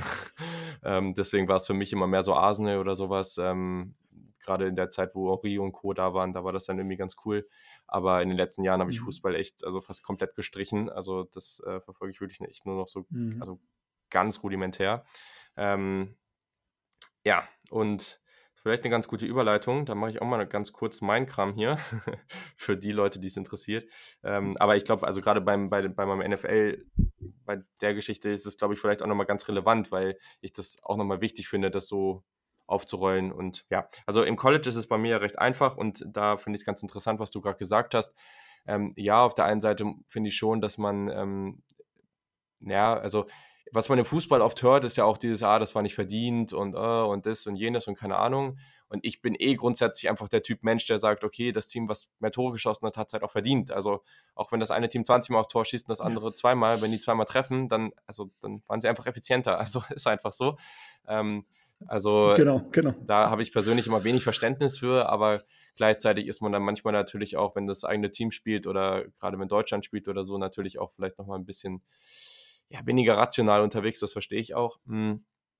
Ja, bei Ohio State muss ich natürlich sagen, da bin, also bei Niederlagen, das geht dann einem schon, das heißt, näher ist jetzt übertrieben, ja, also ist jetzt nicht, dass man dann da irgendwie, äh, weiß nicht, zwei Wochen lang sitzt und nichts mehr machen kann, das ist jetzt ein bisschen übertrieben, aber gleichzeitig muss ich schon sagen, so damals, als ich in den USA war und man diese unnötige Niederlage gegen Penn State hatte oder ähm, jetzt auch gerade die Niederlage gegen Clemson oder so, das ist schon was anderes, als wenn man woanders ein bisschen mitfiebert und, äh, und sagt, ah, jetzt schade, hätte wäre schön gewesen, aber ist jetzt doof. Ähm, das das mhm. äh, ja, war da auf jeden Fall schon äh, da natürlich auch der Moment, dass man eigentlich diesen letzten Drive hatte und, und wirklich ist alles perfekt aussah und auf einmal passiert das und kein Mensch rechnet damit. Das äh, war dann irgendwie auch so wirklich so ein kleiner Schock. Äh, das muss ich schon sagen. Aber genau, meine Geschichte zu Ohio State kennen die meisten mhm. mittlerweile ja wahrscheinlich. Da war ich ja im Auslandssemester ähm, in Columbus selber und dadurch war das Ding dann eigentlich durch. ähm, wenn, man, wenn man Columbus mal am Game Day erlebt hat, das ist wirklich unglaublich. Und in diesem Stadion, ich glaube, ich war bei, das darf ich nicht lügen, ich glaube bei drei Spielen live dabei und ja, also gerade ein paar Mal auch oben gesessen, wo man tatsächlich eigentlich, wie ich finde, einen besseren Blick hat, hat aber auch einmal durch einen Kumpel gegen, beim Indianerspiel ähm, Plätze irgendwie in der siebten Reihe oder so, ganz, ganz kurz vorm Spiel, irgendwie hat er mich dann da mitgenommen und das war für die Atmosphäre dann natürlich Wahnsinn. Also das ist einfach unglaublich. Also auch einfach die Atmosphäre, wie die Leute das leben, wie man das mitbekommt, wenn eben ja. Rivalry Week ist und man irgendwie gegen, gegen das Team aus dem Norden spielt und irgendwie alle anfangen, um einen herum irgendwie alle möglichen Sachen abzukleben und man irgendwie keine M's mehr benutzt und so. Und also, das ist schon irgendwie sau cool. Also, und, mhm. und auch nochmal ganz anders, weil ich einfach finde, dass gerade in diesen, und das, da komme ich gleich auch nochmal zu, ich finde gerade in diesen kleineren Städten in Anführungszeichen oder wo, wo dieses Campusleben wirklich auch noch einen größeren Einfluss hat, da merkt man das auch nochmal ganz anders. Und in Deutschland ist es halt auch, auch im Vergleich eben zu Deutschland. In Deutschland laufen halt einfach wenig Leute tagsüber irgendwie in Fußballsachen rum oder so. Also das passiert einfach nicht so. Und da, also ja. das ganze Jahr über in Columbus haben randomly sau viele irgendwelche Läden, was weiß ich, ob das jetzt Bäckereien sind oder keine Ahnung, du, also es ist wirklich total egal, was für Läden. Dann haben die einfach irgendwelche Ohio State Sachen da rumhängen. Oder wenn irgendein Spieler da mal war, dann haben die da irgendwelche Bilder mit dem da hängen und so. Also das ist einfach überall immer präsent und das ist so, so cool. Und man hat echt das Gefühl, dass die alle wirklich konstant dahinter stehen. Und das, das hat mich persönlich einfach voll gepackt. Das finde ich einfach mega cool. Und ja, also egal ob Ohio State jetzt gut oder schlecht gewesen wäre. Also natürlich habe ich jetzt Glück gehabt, dass ich eine Uni habe, die, die unglaublich erfolgreich ist, aber das Thema hatte ich jetzt eben dann, als ich die Sachen davor gelesen habe, auch. Wenn man bei Rutgers war an der Uni, dann ist man halt Rutgers-Fan und dann ist es auch cool. Also ähm, klar verliert man dann ein bisschen mehr, aber wer weiß, ob das immer so bleibt. Das ist ja die nächste Geschichte im US-Sport. College vielleicht noch ein bisschen weniger fair verteilt als in, in Profiligen, aber es gibt immer mal wieder Hochs und Tiefs und ähm, ja, das finde ich dann irgendwie auch ganz schön. Also, genau. Da, da, da gebe ich dir vollkommen recht. Also ich glaube, das ist halt auch so die, der, der Reiz am, am College Football, dass im Grunde die, die Karten wirklich ja. alle paar Jahre nochmal neu gemischt werden. Und ähm, auch im Endeffekt, was mich halt ein bisschen an der NFL stört, ist die Tatsache, dass du im Grunde als Team ja nur, es, es kann immer nur ein Team wirklich ja. was gewinnen. Und das ist der Super Bowl. So. Und ähm, alle anderen 31 äh, gucken mehr oder weniger in die Röhre. Klar, du kannst halt irgendwie dein, deine Division gewinnen, du kannst die Conference ja. gewinnen, aber es geht halt im Endeffekt nur um Super Bowl. Und ich finde, im College Football ist es so, ähm, selbst kleinere Teams haben die Möglichkeit, ähm, ja, für ihre Verhältnisse im mhm. Endeffekt einen super Erfolg zu erzielen. Und das wird halt auch entsprechend anerkannt. Ich meine, klar, man kann sich natürlich darüber streiten, in Zeiten des, des College Football Playoffs wie jetzt beispielsweise, wie sich die, die Relevanz der einzelnen Bowl-Games im Grunde entwickelt hat. Aber ähm, ich, wir haben es ja auch in, in, zum Schluss der letzten Saison ja klar gesehen, so es gibt halt immer noch irgendwie diesen Anspruch, sein Bowl-Game zu gewinnen. Und wenn jetzt zum Beispiel Alabama gegen Michigan spielt, dann, dann, dann ist Michigan motiviert, so, dann möchten die das gewinnen, so, ne? Und Alabama hat jetzt auch nicht unbedingt den Eindruck gemacht, als mhm. wenn die das jetzt auf die leichte Schulter genommen haben. Ganz im Gegenteil. Und ich finde, so der absolute Höhepunkt ist dann ja. halt auch immer der Rose Bowl, der jetzt beispielsweise nicht irgendwie Teil der Playoff-Rotation ist. Dann ist das halt so, dass er halt immer noch die Massen anzieht, dass es immer noch das mit das wichtigste Spiel äh, im Kalender ist und ähm, die Leute das halt auch entsprechend gucken und auch honorieren. Und das finde ich halt super. Und ich kann das halt auch zum Beispiel für, ähm, also für Chicago bestätigen, wo ich ja im September war. Ich habe dann auch noch mal einen kleinen Ausflug nach, ähm, mhm. also zur Northwestern Universität gemacht, nach, nach Evanston, was nördlich von Chicago ist. Und auch Chicago, auch eine Stadt, die eigentlich von den Bears lebt, ne, von den Bulls lebt du hast halt auch an vielen Ecken dann doch mhm. irgendwo Plakate von Northwestern gesehen und dort halt auch ganz klar The Big Ten Team in Chicago. Und wenn du da in diesem kleinen Kaff halt äh, nördlich von Chicago bist, dann merkst du halt so, die Leute sind da echt, also sie halten halt zu ihrem Team. Das, Einzugs, das Einzugsgebiet ist mit Sicherheit kleiner als in, ja, ist aber egal. State, also, definitiv. Ja. Aber es ist halt echt noch eine, eine wesentlich familiäre äh, Atmosphäre und ähm, das ist, das fand ich halt auch unfassbar sympathisch. Und dann habe ich mir direkt mal irgendwie ein kleines Andenken da im, im Fanstore geholt. Da gab es irgendwie zwei Fanstores. Und ähm, ja, die Leute haben, hast halt gemerkt, die freuten sich, dass am nächsten Tag mhm. dann halt das, das erste Heimspiel stattfindet und haben halt auch direkt gesagt, ja, die Saison wird wahrscheinlich nicht so toll werden wie die letzte, aber egal, wir sind dabei und wir freuen uns, dass es wieder stattfindet. Und das finde ich ähm, so, das, das fand ich eine ziemlich coole Einstellung. Und ähm, ja, das gleiche gilt natürlich auch für Notre Dame und für alle anderen, ich sag mal, kleineren Universitätsstädte, wo die Leute im Grunde auch ein Leben lang ja, natürlich auch genau. einen besonderen Bezug zu den jeweiligen Städten haben, wenn sie dort jeweils auf die Uni gegangen sind. Ähm, das, ist, das ist schon beeindruckend. Definitiv. Also die Verbundenheit ist eine andere, ne? Also genau. wenn du, wenn du in LA, also klar, selbst in LA ist es sicherlich auch nochmal ein bisschen andere Geschichte, aber trotzdem, wenn du da zu USC gegangen bist und dann bist du vielleicht irgendwie Fan von den Profiteams, aber die sind dann irgendwie ein bisschen, bisschen schlechter oder so, dann sagst du dir vielleicht, oh nö, hm, gehe ich glaube ich lieber an den Strand. Aber bei deinem Uni-Team ist es dann schon nochmal eine andere Geschichte. Da hast du schon nochmal eine andere Verbindung zu, selbst wenn das Team eben gerade nicht so gut ist. Also das, äh, und, und dein anderer Punkt, den du eben hattest, es verändert sich schon. Also nicht so viel, wie wir es uns vielleicht manchmal wünschen. Aber ey, okay, wenn du vor 10, 12 Jahren ein Auslandssemester an der Clemson University gemacht hast, mhm. dann, dann bist du da rausgegangen und hast gedacht, ey, jo, das ist, also footballmäßig sind wir echt so sehr, sehr, sehr, sehr, sehr durchschnittlich unterwegs. Ja. Und, und jetzt ist es was ganz anderes. Und mhm. sicherlich wird es den einen oder anderen Namen geben in 10, 15 Jahren, mit dem wir jetzt auch noch nicht gerechnet haben. So. Also, und das ist ja schon was, was irgendwie ganz schön ist. Also, und man hat eben sehr, sehr viel Auswahl. Das finde ich eben auch cool. Also, ja. auch wenn es natürlich viele kleine Unis gibt, die vielleicht da nicht so großen Erfolg haben. Äh, ja, aber du hast eben Auswahl, wo immer du auch mal warst oder wo du irgendwie jemanden kennst oder so. Du wirst eine Uni in der Nähe haben. Und das ist eben auch, was du sagst. Also dann sind das vielleicht kleinere Unis, die haben aber einen anderen Anspruch. Wenn die dann halt sechs, sieben Spiele gewinnen und in Bowl-Game kommen, ist das für die eben wie für andere, wenn die ins Playoff kommen. Und das ist vollkommen legitim und das macht doch dann auch voll viel Spaß. Also ist doch total cool. Genau. Sehr gut. Genau. Ähm, aber nichtsdestotrotz dann auch nochmal kurz, naja, kurz, ich muss mal gucken, wie runtergebrochen ich meine Geschichte zu Lieblingsteams in der NFL hinbekomme.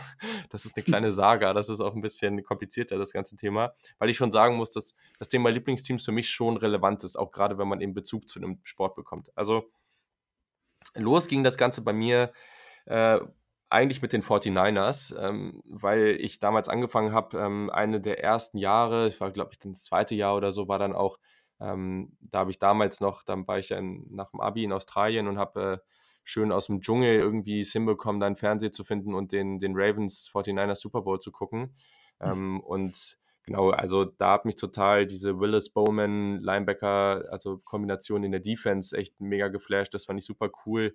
Ähm, und natürlich Colin Kaepernick als Quarterback. Das ist, also ich habe ja noch immer einfach eine Leidenschaft für Quarterbacks, die eben auch mal äh, ein bisschen mobiler unterwegs sind, sagen wir es mal so. Mhm. Also ich glaube, das haben viele, aber das hat bei mir eben auch damit begonnen und das fand ich eben ziemlich cool. Ähm, hat wirklich sehr, sehr viel Spaß gemacht. Äh, aber später weiß ich auch nicht. Also hat das ein bisschen nachgelassen. Ich glaube, bei den 49ers hat das, jetzt war nicht der Hauptgrund, aber die spielen halt auch immer relativ, oder nicht immer, aber schon auch häufig relativ spät. Dadurch, dass es an der West Coast ist, ist vielleicht auch nicht das ideale Lieblingsteam. Ähm, und dann hat das so ein bisschen, ein bisschen nachgelassen.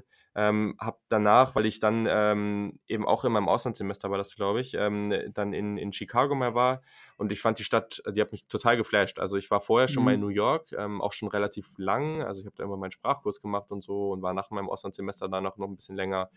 Also habe irgendwie auch schon relativ viel Zeit in New York verbracht. Aber Chicago mhm. hat mich dann auch nochmal richtig geflasht. Also es ist eine super schöne Stadt, auch so ganz wirklich sehr zu empfehlen für Leute, die noch nicht da waren. Ähm, und ja, hab dann irgendwie gesagt so, okay, ey, dann guckst du dir mal, nimmst du mal die Bears oder guckst mal, guckst dir die mal intensiver an. Ähm, und ich muss halt sagen, bei mir ist es auch immer was, und ich glaube, das kommt auch irgendwo vom College. NFL oder allgemein Profiligen, da sind ganz oft die, die Spieler, die Gesichter der Liga im Fokus. So, es kommen ja. ja auch viele über Spieler zu gewissen Teams. Ich meine, war bei dir ja vielleicht auch ein bisschen so. Und im College gehen die Spieler halt schnell auch wieder. Also das College selber, man ist viel mehr Fan von der Uni oder von dem Team an sich als von gewissen Spielern. Und diese Denke habe ich, glaube ich, auch sehr, sehr stark drin, wenn es darum geht. Also ich gucke eigentlich immer viel mehr auf die Stadt, auf die Historie, auf, weiß nicht, für das, auf das, wo diese, wo diese, ähm, dieses Team für steht. Hm Genau, habe dann die Bears ein bisschen angeguckt. Allerdings ging das auch irgendwie wieder relativ schnell verloren. Also ich weiß auch nicht, woran es lag. Also ähm, man hatte dann ja auch irgendwie Khalil Mack und so und das war irgendwie ganz cool, aber irgendwie, ich weiß nicht, es hat nicht so lange angehalten. Ähm, muss allerdings auch sagen, gerade in Deutschland hat man ja dann auch immer viel Kontakt mit ähm, oder kriegt man viel mit von den jeweiligen Fans, weil man dann gewissen Seiten folgt und so und ähm, ist dann da viel im Austausch und gibt auch viele coole Fanlager. Ich muss persönlich sagen, dass gerade im Bears-Fanlager es dann auch so ein paar Kandidaten gab, die mir das Team dann wirklich so ein bisschen weniger, aber das hat mir dadurch ein bisschen weniger Spaß gemacht durch deren Verhalten. Ähm, klar sollte man sich jetzt im, im, Idealfall nicht von sowas beeinflussen lassen. Man soll einfach selber drauf gucken, was man cool findet. Aber das hat dann sicherlich nicht geholfen. Ähm, und habe dann irgendwie mit der Zeit, was heißt realisiert, aber schon so ein bisschen noch mal drüber nachgedacht. Und ich habe auch ähm, im MetLife Stadium bei den Jets das erste NFL-Spiel geguckt. Ähm, Jets Dolphins, mhm. damals äh, Bryce Petty gegen, äh, jetzt oh muss, muss ich jetzt kurz überlegen. Äh, wer war denn der Quarterback bei den, bei den Dolphins? Ähm, das muss ich mal kurz. Ich weiß, ja, das müsste Ryan Tannehill gewesen sein. Nee, oder? eben nicht. Glaube ich, war, war es jetzt. Nicht, so. war aber nicht Fitzpatrick, das weiß er noch nicht dann, oder? Ähm, äh, kann, es, kann es Jay Cutler gewesen sein? Nee, ich muss noch mal kurz überlegen, das, ähm, wer, wer, wer das war. Das war auf jeden Fall, also es war wirklich ein unglaublich schlechtes Quarterback-Matchup. Ähm, am Ende ja. hat auf jeden Fall Kenny Stills ein sehr gutes Spiel gehabt und die Jets Haus so verloren. Es war, mir war unglaublich kalt, weil meine Füße, dadurch, dass der ganze äh, Parkplatz voll mit Eis und Schnee war, irgendwie waren meine Füße irgendwie komplett durchnässt und ich habe stand irgendwie, weiß ich nicht, vier Stunden im Stadion bei minus fünf Grad. Das war also Stadion, also so, so, so vom, vom Erlebnis war das wirklich so sehr katastrophal, aber es hat mir trotzdem echt gefallen. Aber gleichzeitig kannst du das halt nicht vergleichen. Ne? Also das Stadion war nicht wirklich voll und so. Und wenn du vorher mal im, im Ohio Stadium warst, das ist halt so eine andere Nummer. Also ja. Mhm. Aber trotzdem hat äh, habe ich dann irgendwie gesagt, okay, hey, die New York ist für mich schon immer die geilste Stadt der Welt gewesen ähm, und oder die geilste Stadt, die ich bis jetzt besucht habe. Und ähm, deswegen die Jets, das ist das erste Team, was ich live gesehen habe. Ähm, ja, klar, ne? Das, das muss ja irgendwie, muss ja irgendwie passen. Ähm, und ja, ich, ich glaube, ich bin aber halt habe trotzdem dann immer, jetzt gerade im letzten Jahr habe ich das ja dann stärker verfolgt und so und irgendwie trotzdem das Gefühl gehabt, dass ich noch lange nicht so angekommen bin, ähm, was ich aber auch vollkommen okay finde. Also ähm, am College ist es eben ganz klar, welches Team für, oder also egal was kommt, das Team steht auf jeden Fall fest, aber in der, in der NFL muss ich halt sagen, dass ich irgendwie auch gemerkt habe, dass die Jets einfach sehr, sehr wenig Emotionen dann doch in mir ausgelöst haben. Also ähm, mhm. ich, finde das auch ganz interessant, weil ich finde, das merkt man irgendwie, es gibt die Leute, die haben das irgendwie sofort, die merken, oh, das ist mein Team und fertig. Und bei mir habe ich irgendwie gemerkt, das, das braucht einfach Zeit. Ich muss mich da einfach ein bisschen mit beschäftigen und gucken, mhm. wie, wie man sich dann da so, ähm, wie das dann so weitergeht. Und das ist auch gar nicht erfolgsbezogen. Also im, im Basketball zum Beispiel bin ich seit jeher Knicks-Fan. Ähm, und da gibt es auch keine mhm. andere Franchise, die, die in Frage kommt. Und jeder, der sich mal ein bisschen mit ähm, Basketball auseinandergesetzt hat, der weiß, dass die Knicks unglaublich schlecht sind. Ähm, die hatten eigentlich nie richtig, wirklich, also nie richtigen Erfolg, so ein, zwei Mal Playoffs in der Zeit, äh, seitdem ich Fan bin. Und ähm, die waren aber halt jetzt auch wirklich seit Jahren unglaublich schlecht, nur schlechte Entscheidungen getroffen und so. Also echt so die Lachnummer der, der Liga. Und trotzdem stehen die halt voll für New York und, und haben irgendwie auch coole Spieler in der Historie und sowas. Und das ist zum Beispiel was, was mir bei den Jets ein bisschen fehlt. Also der, der Charakter so von der, von der Franchise. Also auch als ich im Stadion war, das war irgendwie cool, aber trotzdem, es hat so ein bisschen der Charakter gefehlt. Ähm, ich will jetzt gar nicht irgendwelchen Jets-Fans hier das schlecht reden oder so, ne? Also alles cool. Ich finde die Franchise auch noch immer nice, so ist es gar nicht. Aber genau, also habe irgendwie gemerkt, dass es das für mich vielleicht noch nicht ist. Und auch wenn dir das jetzt persönlich nicht gefallen wird, habe mich dann äh, in, in den letzten Monaten dann ein bisschen mit verschiedenen Franchises äh, beschäftigt und dann ist mir irgendwann, ich habe mich eigentlich noch nie so wirklich ausführlich mit dem Team beschäftigt, aber dann habe ich mich mal ein bisschen mit den Packers beschäftigt ähm, mhm. und fand das tatsächlich irgendwie ziemlich cool. Also erstmal ist es halt so, klar, man kommt wahrscheinlich niemals in diese Stadt und, und um dieses Spiel mal, um mal ein Spiel von den live zu gucken, aber diese, das ist ja schon so eine gewisse College-Atmosphäre da. Also wie die, wie die Fans da hinter ihrem Team stehen. Das ist einfach wirklich eine kleine Stadt, wo dieses Team ist, wo die ein unglaublich historisch geprägtes Stadion haben, was irgendwie cool ist. Ähm, und das ist auch einfach ein Gefühl, was, was US-Sport für mich ausmacht, auf jeden Fall. Dann, was mich persönlich einfach, weil ich auch gewisses Interesse ähm, einfach an, an ja, an solchen Themen habe und das eh immer ein bisschen nervig finde, dass bei vielen Teams das Extrem ist, dass da einfach oft alte weiße Männer, reiche Männer sitzen, die diese Teams dann besitzen und irgendwie äh, meist auch irgendwie ja. eher das Team zurückhalten an ganz vielen Stellen. Das ist ja oft ein großes Problem im US-Sport. Finde ich die Ownership-Struktur bei den Packers super nice. Also ähm, da muss man sich mal mit mhm. auseinandersetzen. Also da kann wirklich jeder Fan irgendwie Anteile erwerben, auch wenn das natürlich dann ganz wenige sind. Aber es gibt halt keinen richtigen Owner. Also am Ende gehört dieses Team irgendwo den Fans. Und es gibt auch niemand richtig, der da von diesem Erfolg wirtschaftlich profitiert. Und das ist ja, glaube ich, irgendwo auch in der NFL so niedergeschrieben, dass das bei den Packers so bleiben muss. Und das finde ich irgendwie ziemlich, persönlich ziemlich, ziemlich sympathisch. Ähm, und irgendwie auch in diesem Gesamtdenken von, von auch ein bisschen so Gerechtigkeit und sowas, finde ich das irgendwie einfach ein cooler Ansatz. Also vielleicht ist es auch so, dass mhm. das, ähm, also dass das jetzt da richtig läuft und, und vielleicht, ja, also ich glaube, ich fände es cool, wenn das bei vielen Teams so wäre. Ich weiß nicht, ob das dann der beste Weg ist, da gibt es sicherlich auch Argumente dafür und dagegen. Aber am Ende fände ich das irgendwie cool. Mhm. Also auch der Gedanke einfach selber zu sagen zu können, ey, okay, ich glaube, es sind 250 Euro für eine, so einen, einen Anteil, so sagen zu können, okay, hey, ich kann als Fan einen kleinen Anteil dieser Franchise besitzen. Also das ist schon was, das ist super besonders, finde ich. Also das, das habe ich noch nie bei irgendeinem anderen Team gehört. Und das finde ich persönlich irgendwie ziemlich, ziemlich cool und sehr, sehr einzigartig. Und das hat bei mir tatsächlich auch wenig mit dem Erfolg zu tun. Klar, die sind natürlich jetzt auch relativ erfolgreich momentan, aber zum Beispiel mit Aaron Rodgers kann ich sehr, sehr wenig nur anfangen. Also ähm, ich mochte ja, den Spieler persönlich echt so. noch nie besonders. Also das ist natürlich ein toller Quarterback auch lange ja. gewesen, aber ich kann mit dem nicht besonders viel anfangen. Mich nervt das eigentlich auch, dass der noch so lange im Vertrag äh, ziemlich fest drin ist. Aber ähm, ja, also wie gesagt, da hängt es wirklich nicht dran. Gibt natürlich auch andere Spieler, irgendwie ein Davante Adams, ein Daniel Savage, ein Jerry Alexander, die finde ich eigentlich alle relativ cool. Ähm, das sind auf jeden Fall sehr, sehr spannende Spieler, mhm. wie ich finde. Also es ist wirklich mehr, was die Franchise ausmacht. So. Mhm.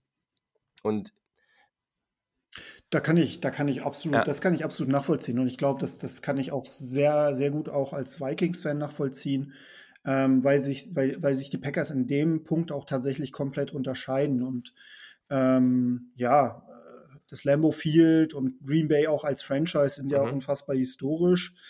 Ich habe aber das gleiche Problem wie du so ein bisschen mit den Packers immer gehabt. Also ich war nie ein Fan von Brad Favre, auch wenn der jetzt irgendwie noch ein, ein Jährchen bei den Vikings gespielt hat. Ähm, bin auch nicht der größte Fan von Aaron Rodgers. Ähm, ich respektiere ihn als Spieler und ich, ich glaube, es ist wirklich ein super, es ist auf jeden Fall ein super Quarterback. Er wird auch Hall of Famer und alles. Und aber es sind halt manchmal so Spieler, mit denen man halt so irgendwie nicht, nicht, nicht viel anfangen kann. Und das ist halt um, ab und zu ein bisschen schwierig mhm. zu beschreiben. Ähm, hinzu kommt auch so ein bisschen, ähm, da bin ich vielleicht auch tatsächlich noch so ein bisschen Fußball geprägt. Ich kann eigentlich kein Team anfeuern, was die Farbe Grün in sich trägt. Und das liegt auch daran, dass ähm, ja der, der Erzrivale vom HSV halt nun mal äh, grün trägt. Und das, das prägt einen so ein bisschen. Hat mich auch so ein bisschen auch bei den Jets äh, gestört, weil ich dann auch äh, nach meiner USA-Reise immer wieder die, die Frage bekommen ja, warum bist du nicht Jets-Fan geworden? Und es waren eigentlich im Grunde so zwei Antworten damals gewesen. Das ist einmal die Farbe Grün und dann war es halt Mark Sanchez, der jetzt nun wirklich ähm, nee. nicht der beste Quarterback war. Im Übrigen, ich glaube, ich glaube, ich kann mein Quarterback-Matchup Mark Sanchez gegen Matt Schaub noch deinem gut gegenüberstellen, beziehungsweise nochmal unterbieten. Das war wirklich nichts, nichts äh, Ansehnliches gewesen an dem, an dem Abend. Ähm, also insofern, ähm, ja, also klar. Und ich finde, ehrlich gesagt, ähm, auch diese, diese Shareholder-Struktur in Green Bay auch extrem cool. Also, ähm, ich weiß nicht, du hörst ja wahrscheinlich auch diesen mhm. Cover 2 Podcast ähm, von, von, von ja. Adlon, ähm, der eine Host, äh, ist ja, glaube ich, sogar Green Bay-Fan, auch, glaube ich, Shareholder. Und wenn die Sprache oder wenn, wenn die, wenn sie über das Thema sprechen, so am Rande, dann sagt er, betont er halt immer, ne, I'm ja. an owner, I'm an Shareholder. Und das finde ich halt, ja. finde ich halt irgendwie ganz cool. Ähm, genau, weil effektiv muss man auch zugeben, auch als Vikings-Fan zugeben, dass diese Franchise dann doch ähm, wesentlich besser geführt wird, stellenweise, als, als es bei ja. den meisten Franchises der Fall ist. Ja, ich habe gerade auch nochmal nachgeguckt. Es war tatsächlich Ryan Fitzpatrick, also Matchup Fitzpatrick gegen Bryce Petty. Ah, Sensationell. Okay. 34-13 haben die Dolphins damals gewonnen. Ja. Naja, ähm, genau, und ähm, ja, kann ich auf jeden Fall zustimmen. Und ja, ich glaube, ich werde es jetzt halt so machen. Ich werde jetzt mal das nächste Jahr praktisch äh, Packers in Anführungszeichen Fan sein äh, und die, die Packers so verfolgen und mal gucken, wie die Fanbase halt so drauf ist und wie sich das anfühlt. Und dann schaut man halt weiter. Also ich glaube, äh, wie gesagt eben, teilweise hat man sein Team einfach gleich und teilweise muss man sich eben einfach Zeit damit nehmen. Ähm, und manchen Menschen ist es eben mehr wichtig und manchen, manchen weniger. Und ohne Lieblingsteam fände ich es irgendwie persönlich einfach nicht so cool. Aber genau, ich glaube, das, ähm, das dauert ein bisschen und es kann sein, dass ich jetzt für den Rest meines Lebens Packers-Fan bin und vielleicht eben auch nicht.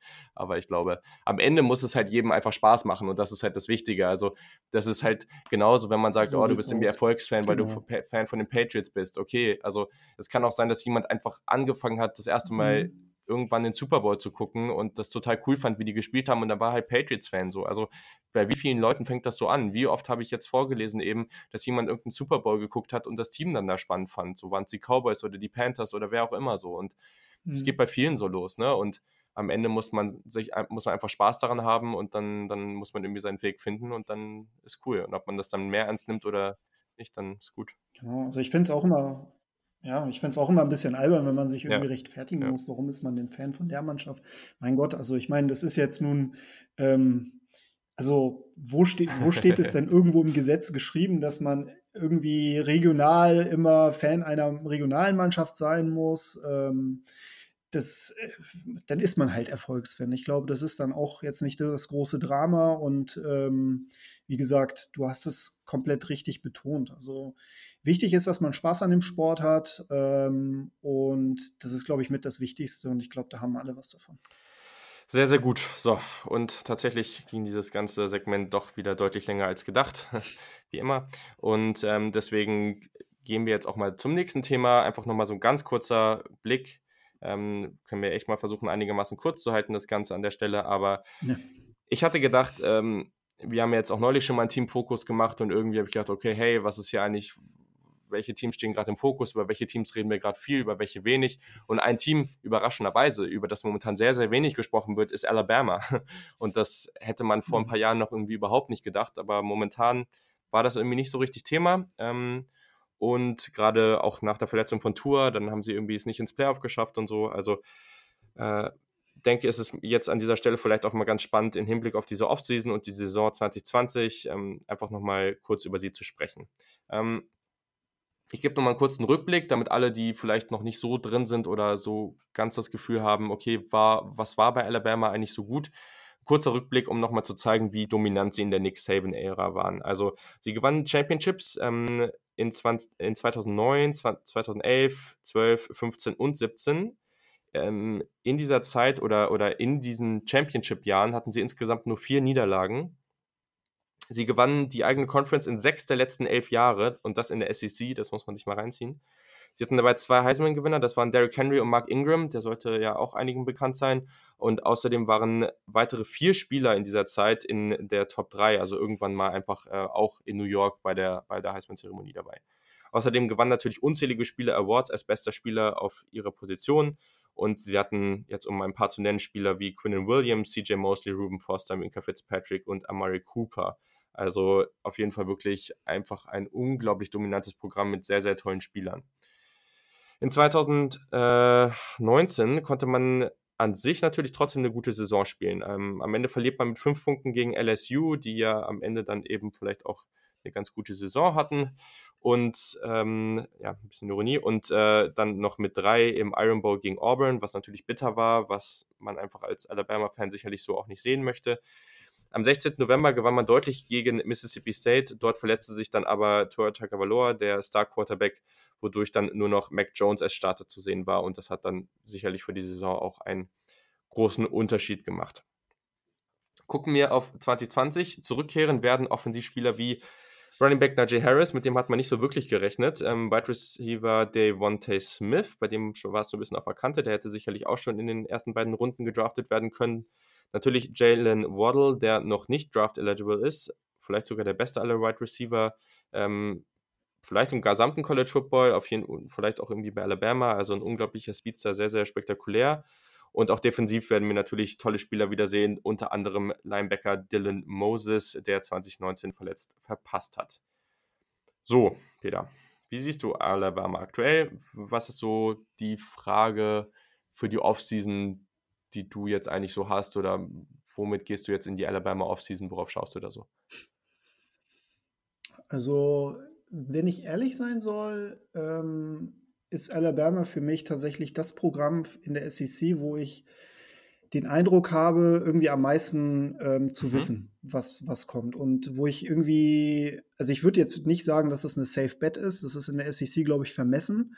Aber mh, mm, Alabama ist so ein bisschen das Äquivalent zu den New England Patriots im College ja. Football. Und ähm, solange, solange Nick Saban dort ähm, den, den Stab in der Hand hat und im Grunde regiert, ähm, mache ich mir ehrlich gesagt relativ wenig Sorgen um das Programm. Und ähm, die Recruiting-Klasse ähm, spricht auch eine klare Sprache. Also ähm, Alabama ist, was das Recruiting angeht, das stabilste Programm im mhm. Land. Also die sind immer unter den Top 3, immer.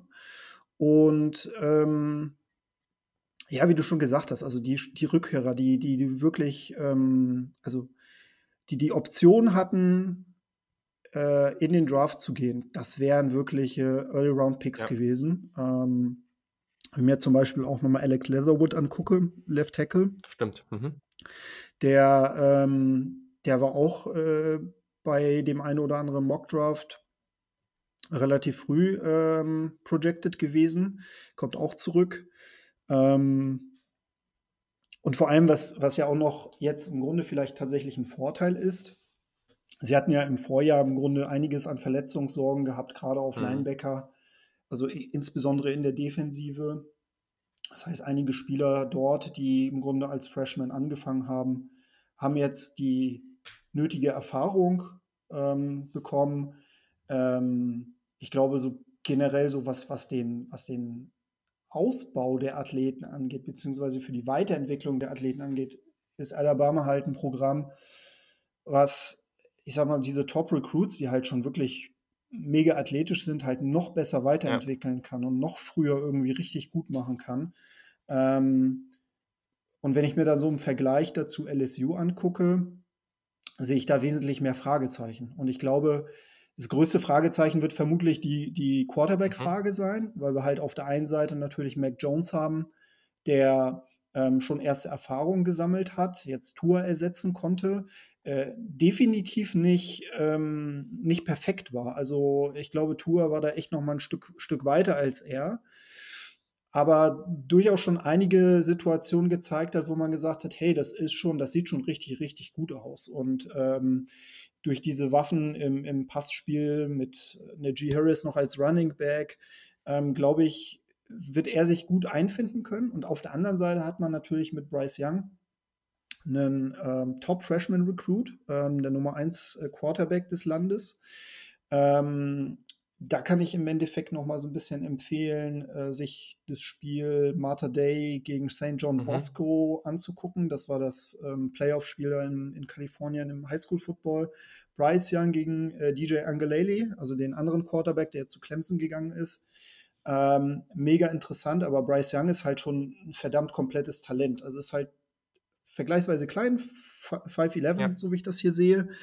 Ähm, aber der hat halt, der hat halt ein unfassbar krasses Ballplacement. Der ist halt ein Dual-Threat durch und durch. Und mh, gerade heute noch einen Podcast gehört mit äh, Barton Simmons, also 24-7 Sports, der dann halt auch wirklich, also der hat in höchsten Tönen von dem geschwärmt. So. Und das ist halt nun mal einer, der guckt sich halt viele Talente an, Jahr für Jahr. Und wenn der halt sagt, so, dass, dass Bryce Young halt potenziell schon aus seiner Sicht das große Talent ist und er wirklich damit rechnet, dass er Nummer 1 geht, irgendwann im NFL-Draft, ne, dann, dann soll das schon was heißen. Ob es denn tatsächlich passiert, müssen Ja, wir abwarten. Ne? Ich meine, College-Karriere dauert halt nur mal ein paar Jährchen.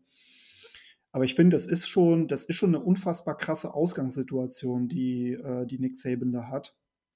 Äh, insofern ähm, kann man sich da extrem freuen. Ich glaube, einzige Schwachstelle, wenn man das so nennen darf, ähm, ist ein bisschen so die Secondary, weil sie ja dann doch einiges an Spieler, Spielermaterial und Spielertalent verloren haben. Aber ähm, sie haben ja Ja. noch Patrick Sautin II, der kommt als, als Junior zurück. Ähm, aber wenn man, wenn man ehrlich ist, also ich wette, das wird dann auch eher so ein Luxusproblem werden, welche, welches Talent da im Grunde da den Vorzug bekommen wird als Starter.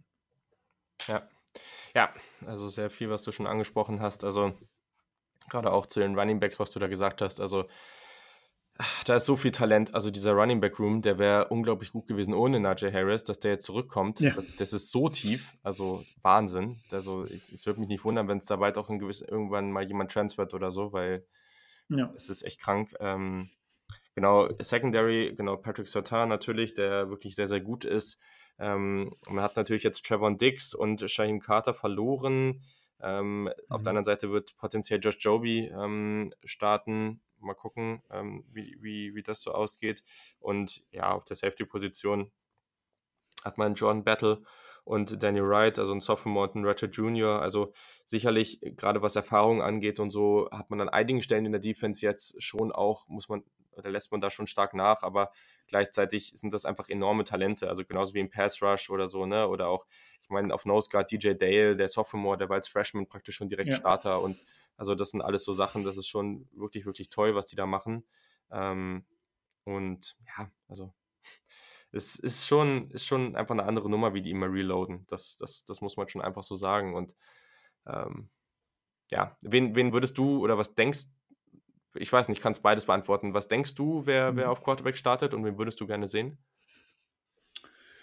Also ich vermute, ich vermute schon, dass irgendwie Mac Jones ähm, das Rennen am Anfang der Saison macht. Ähm, ich glaube, Bryce Young, man muss glaube ich sagen, Bryce Young ist, ist halt mega talentiert. Ich habe, glaube ich, aber noch so ein bisschen Bedenken bei seiner Statur. Also ich glaube, er muss da noch ein paar Kilo drauflegen. Mhm. Ähm, es ist jetzt auch gerade in der SEC nicht so er spielt halt nicht gegen die trivialsten Defenses, um es mal so auszudrücken. Ja. So, und Mac Jones hat halt halt ein bisschen Starter-Erfahrung.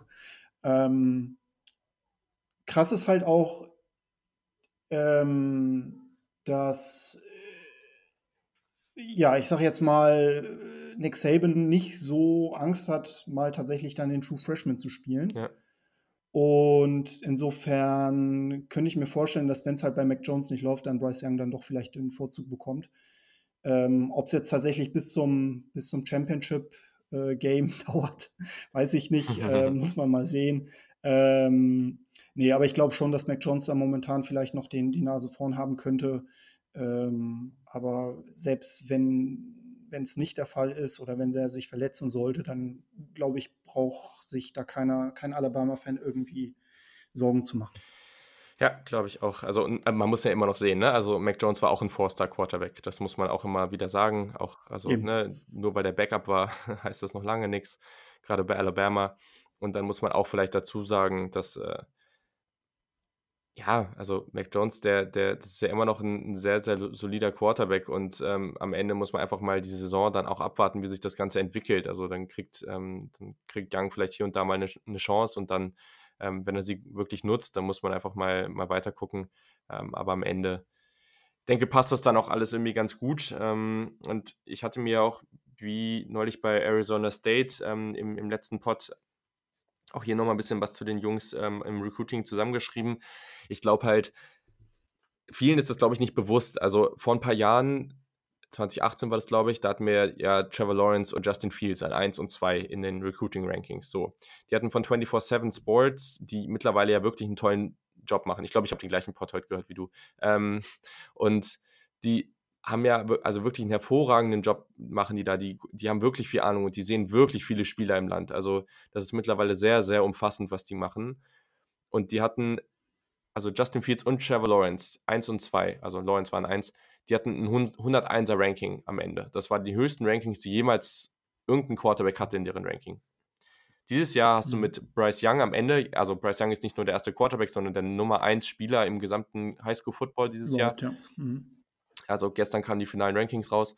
Und er und DJ Ogalele, der jetzt tatsächlich an zwei gerankt ist, die ja dann beide auch aus Kalifornien kommen, ähm, die haben auch beide das 101er Ranking. Also das, was sie in denen sehen, mhm. ist wirklich elitär so. Und die sehen wirklich hervorragende Quarterbacks in denen. Die sind sehr, sehr unterschiedliche Quarterbacks. Der eine ist sehr klein, der andere sehr groß, eher wirklich so ein bisschen so ein Carson Wentz-mäßiger Typ, sage ich jetzt mal. Ähm, und, und Bryce Young vielleicht eher so ein Kyler Murray-mäßiger Typ, wenn man jetzt einfach mal so ganz, ganz einfach mal schnell so, so einen Vergleich raushaut.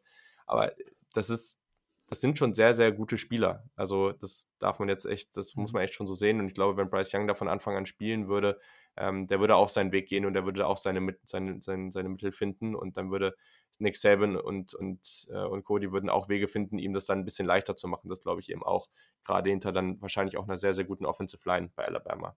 Ähm, das, was du mhm. eben gesagt hast zu den Recruiting Rankings, also es ist halt wirklich so. Also in, man muss ja immer auf die letzten Jahre gucken. In den letzten vier Jahren, 2017 war man an 1 gerankt, in 20 18 tatsächlich nur an 5. Das liegt aber auch daran, dass sie eine kleinere Klasse hatten. Also bei 24-7 Sports, wenn man da mhm. die normalen Rankings anguckt, die Team-Rankings, dann hat das ganz viel damit auch zu tun, wie viele Spieler man gerankt hat. Also wenn man dann auf den Durchschnitts, auf Durchschnitt, auf das Durchschnittsranking des einzelnen Recruits guckt, dann wäre Alabama deutlich weiter vorne gewesen. Das ist ganz, ganz relevant dabei. Ja, 2019 waren sie ans 1 und 2020 haben sie jetzt tatsächlich Clemson noch überholt, obwohl Clemson so viele Five Stars gesigned hat. Also ja, wirklich, wirklich Wahnsinn. Mhm. Kurzer Einschub hier, weil gestern ja das Ranking das letzte Mal aktualisiert wurde. Wir haben jetzt hier eine Top 5 mit Bama, Clemson, Georgia, LSU und Ohio State, also die typischen Kandidaten, die auch dieses Jahr wieder an 1 stehen. Und wenn wir einfach mal kurz auf die Early Enrollees gucken, also die, die jetzt bereits bei Alabama auf dem Campus sind, ähm, aus der 2020er Class, genau. Wir haben Bryce Young schon angesprochen. Sehr, sehr athletischer Quarterback, ähm, leichte Statur, hast du eben schon alles zugesagt, hatte eine hervorragende Senior Season, 4500 Passing Yards, 58 Passing Touchdowns, nur 6 Interceptions, 10 Rushing Touchdowns, hat in seiner gesamten Highschool-Karriere 152 Passing Touchdowns gehabt, also wirklich Wahnsinn. Und das Krasse ist eben, der ist vielleicht relativ klein, aber der hat wirklich einen ganz, ganz tollen Arm, der bringt sehr viel Ruhe und Abgeklärtheit für sein Alter mit. Und mhm. Also ich glaube, das war auch in dem gleichen Pod, wo sie dann auch gesagt haben, yo, das ist der Spieler mit der besten Accuracy in der, im gesamten Highschool-Football momentan ja. so. Und also wenn du das alles mitbringst und dann noch ultra athletisch bist, so, yo, also das ist schon, schon ziemlich, ziemlich cool. Und wenn du dann noch in einem Umfeld also wir sprechen jetzt im NFL Draft über Spieler wie Jordan Love und Co., die einfach ein, ein bescheidenes Umfeld hatten und das ist einfach ganz schwierig dann da zu scheinen. Und ja, und dann spielst du als Bryce Young auch noch in dem potenziell besten Umfeld, also besser wird's nicht. Ähm, und das ist wirklich ziemlich mhm. cool. Mhm. Wenn wir nochmal weiter gucken, haben wir noch die beiden anderen fünf äh, oder fünf oder five Stars, wie auch immer man es nennen will, äh, Defensive Ends, äh, Chris Braswell und Will Anderson. Will Anderson ist mittlerweile, glaube ich, höher gerankt sogar. Mhm. Ähm, genau, also die, die Sachen, die ich mir jetzt hier rausgeschrieben hatte, die basierten auf den Rankings von vorgestern. Also gestern hat sich ja nochmal ein bisschen was geändert. Also das ähm, jetzt nochmal irgendwie im Hinterkopf haben. Zu dem Zeitpunkt waren sie Nummer zwei und Nummer vier auf ihrer Position im Land. In Drew Sanders hat man noch einen Fünfstar, ähm, oder Five, Fünfstar klingt komisch, Five-Star und den Nummer 2 Athlet in der Nation, jetzt wahrscheinlich sogar der Nummer 1 Athlet in der Nation, hat sehr viele, Positionen in der Highschool gespielt. Also der bringt ein sehr, sehr physisches und tolles Profil für unterschiedlichste Rollen mit. Also der hat wirklich auch offensiv, der hat auch Quarterback teilweise gespielt in seinem Freshman-Jahr und Sophomore-Year, hat dann irgendwie ähm, auch als Receiver wirklich dominiert, irgendwie für 700 Yards Pässe gefangen. Gleichzeitig ist er als Wildcat Quarterback für 5 gerusht, hat aber auch 11 Sacks in der Defense gehabt. Also Wahnsinn, was der abgerissen hat. Ähm, ich glaube, momentan ist es am wahrscheinlichsten, dass er entweder so eine Rolle als Inline, Tight End oder als Edge Defender irgendwie bekommt, aber das muss man auch erstmal beobachten. Weiter, des Weiteren hat man dann vielleicht noch, oder hat man noch ähm, den Nummer 3 Inside Linebacker, Demui Kennedy ähm, und die beiden Forster Running Backs, Jess McClellan, den du ja sicherlich auch schon ganz gut kennst, weil er bereits mal äh, Oklahoma Commit war. Und, ja. und äh, mhm. Williams auch. Ja. ja, ist ein bisschen schade. Also dem, ja, dem, dem weine ich tatsächlich so ein bisschen Träne hinterher und ich glaube da tatsächlich, ähm, weiß ich nicht, ob sein, ähm, ob das bei ihm alles so aufgegangen ja. ist, wie er sich das vorgestellt hat, weil ich schätze mal, dass er auch darauf spekuliert hat, dass ja. Najee Harris dann in die NFL geht und vermutlich nicht damit gerechnet hat, dass der Running Back Room im Endeffekt so, so ja, besetzt vor allem, ist. Die haben ja mit Roy Williams noch einen zweiten Four-Star Running Back und die werden lange, lange keine Spielzeit sehen. Ja. Also das ist, also guckt euch dieses, dieses Depth Chart mal an, das ist ja. Wahnsinn. Mhm. Beide sind auch Top 10 auf ihrer Position gewesen in, diesen, in, in diesem Jahr äh, in den Recruiting Rankings. Und mhm. äh, ja, also die beiden werden wir wahrscheinlich so schnell erstmal nicht sehen. Außerdem hat man dann natürlich noch mehrere Four-Star Wide Receiver und Cornerbacks. Ähm, wenn wir auf die Spieler gucken, die noch nicht an der Uni jetzt sind, aber dann auch noch kommen, dann, in, dann zum nächsten Semester, ähm, könnte man auf jeden Fall noch Safety Brian Branch nennen. Der war zu dem Zeitpunkt der Nummer 3 Safety im College Football oder im, im Highschool Football eher. Ähm, hatte auch, da hatte Oklahoma wohl auch gute Chancen. Ähm, hat sich am Ende für Alabama entschieden, gilt als Safety, der sowohl gegen den Runner als auch gegen den Pass ein wirklicher Playmaker ist, ähm, hat wirklich gute Ballskills, hat, äh, hätte auch als Receiver Power 5 Talent gehabt, ähm, 2019 hat er über 1100 Receiving Yards und 14 Touchdowns gehabt. Also das ist dann irgendwie schon cool, wenn er Defensive Backs solche Skills mitbringt. Ähm, und athletisch auch irgendwie echt ein, ein, toller Spieler, sollte wohl aber noch ein bisschen an seinem Tackling arbeiten. Okay, damit haben wir nochmal ein bisschen besseren Eindruck von der Recruiting Class von Alabama bekommen. Ich glaube, jetzt sind wir irgendwie auf einem ganz guten Stand. Mhm. Bleibt natürlich noch eine Frage vor der Offseason, bevor wir dann irgendwie mit der Zeit immer mehr erfahren werden, auch wer dann Quarterback ist und so weiter. Aber so als Early, als, ja, so als, als wirklich ganz frühen Tipp, so wo geht es für Alabama 2020 hin? Ähm, sehen wir sie wieder im Playoff? Sind sie mit der Quarterback-Situation irgendwie Favorit auf eine Championship oder eher nicht? Was denkst du?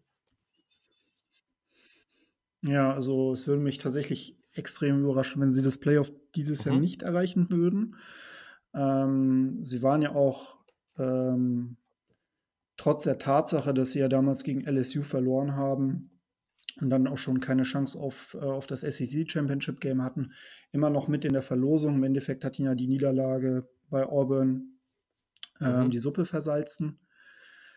Ähm, ich glaube, dass sie durch die Commitments der potenziellen NFL-Spieler ähm, jetzt im Grunde doch wieder so stark sind, dass man sagen kann, ähm, dass sie vermutlich die bessere, äh, momentan aus meiner Sicht die besseren Chancen haben mhm. gegenüber LSU. Äh, man muss aber auch fairerweise sagen, dass äh, die SEC immer wieder dafür gut ist, ähm, entsprechend dann nochmal die eine oder andere Über Überraschung zu sorgen und Spiele gegen Georgia, gegen LSU, gegen Texas AM, das sind halt keine einfachen Spiele. Insofern, ähm, und dann natürlich das jährliche Spiel gegen Auburn. Ähm, das ist immer ein harter Schedule. Spielen außerdem noch gegen USC, was jetzt sagen wir mal vielleicht ähm, ja.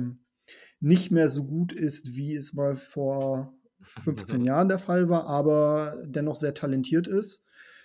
Insofern ähm, haben sie den Schedule, um in die Playoffs zu kommen und ich traue denen das zu. Und ich glaube, Nick Saban ist da einfach motiviert genug, beziehungsweise auch wirklich ähm, so gepolt auf den Wettbewerb und, und immer noch hungrig, die nächste nationale Meisterschaft zu holen, seine Legacy nochmal zu stärken.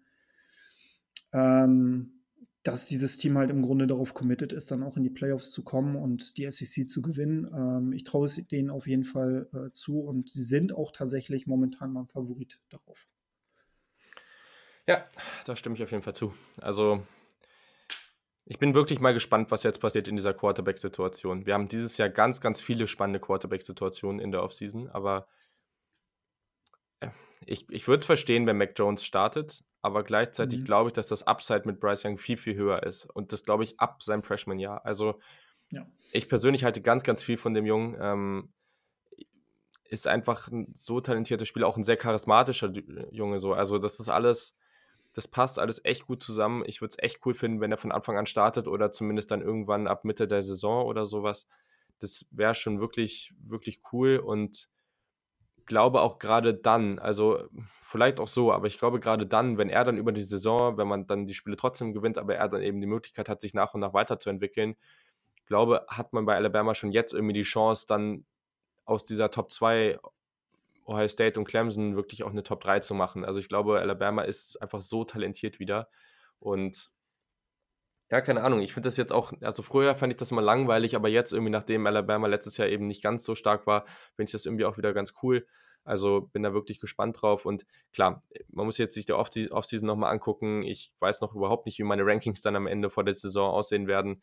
Das ist jetzt alles wirklich noch sehr, sehr früh. Aber Stand jetzt glaube ich, dass äh, man da schon auch mit dem neuen Talent, was man bekommt und was man jetzt alles zurückbekommt und so weiter, dass äh, ein unglaublich talentiertes Team hat und gerade in der SEC einfach wirklich zum jetzigen Zeitpunkt einfach schon nochmal ein deutlicher Schritt, deutlichen Schritt weiter ist als zum Beispiel LSU. Aber wie gesagt, das muss man natürlich dann immer erst nochmal weitersehen. Aber zum jetzigen Zeitpunkt, glaube ich, können alle Alabama-Fans sehr, sehr positiv auf die kommende Saison schauen. Definitiv. Top. So, und jetzt ist diese Folge doch wieder sehr lang geworden. Eben habe ich noch am Anfang gesagt, oh ja, lass doch mal hinsetzen, schnell so 30 Minuten und äh, dann noch der andere Teil, dann passt das. Ja, jetzt ist es mit dem ersten Teil, den ich eben schon heute Morgen aufgenommen habe, wieder irgendwie, keine Ahnung, fast anderthalb Stunden geworden. Ich hoffe, es hat euch trotzdem gefallen. Gebt echt gerne Feedback, weil bin gespannt, wie euch gerade auch so ein Format gefallen hat. Vielleicht fandet ihr das echt ein bisschen zu langweilig, war das Thema nicht ergiebig genug ähm, oder wie auch immer. Oder sagt halt, es war, war cool und es hat euch gefallen, mal sowas zu hören. Da bin ich echt ähm, immer sehr gespannt auf eure Rückmeldungen und auch gerade, so nächstes Jahr oder halt oder oder die die Offseason, die jetzt dann gerade auch wenn es nach dem Draft ist, da gibt es dann ja auch noch ein bisschen Zeit, die man mit anderen Themen überbrücken kann. Da muss man natürlich immer gucken, wie man das dann macht und daher ist das Feedback dann sehr sehr wertvoll. Aber genau, also ich höre jetzt auch auf zu reden. Also vielen Dank Peter, dass du dir wieder Zeit genommen hast. War sehr sehr spannend mit dir über Alabama und deine Lieblingsteams zu schnacken. Ja, sehr gerne. Hat auf jeden Fall wieder mal sehr, sehr viel Spaß gemacht und ähm, freue mich natürlich auch wieder auf, aufs nächste Mal. Sehr, sehr gut. Das wird es auf jeden Fall geben. Und äh, genau, also in diesem Sinne, nächste Woche gibt es dann eine etwas kürzere Ausgabe, das weiß ich an dieser Stelle schon. Und danach geht es eben stark auf den, den NFL-Draft zu und alles, was dann damit so kommt. Da freue ich mich auf jeden Fall schon sehr drauf. Bis dahin gucke ich sehr, sehr viel Tape und ich hoffe, ihr auch, damit ihr euch auch ein bisschen darauf vorbereiten könnt. Hoffe, wir sind dann viel im Austausch und wünsche euch natürlich wie immer eine schöne Woche. Bis dann. Macht's gut. Ciao, ciao.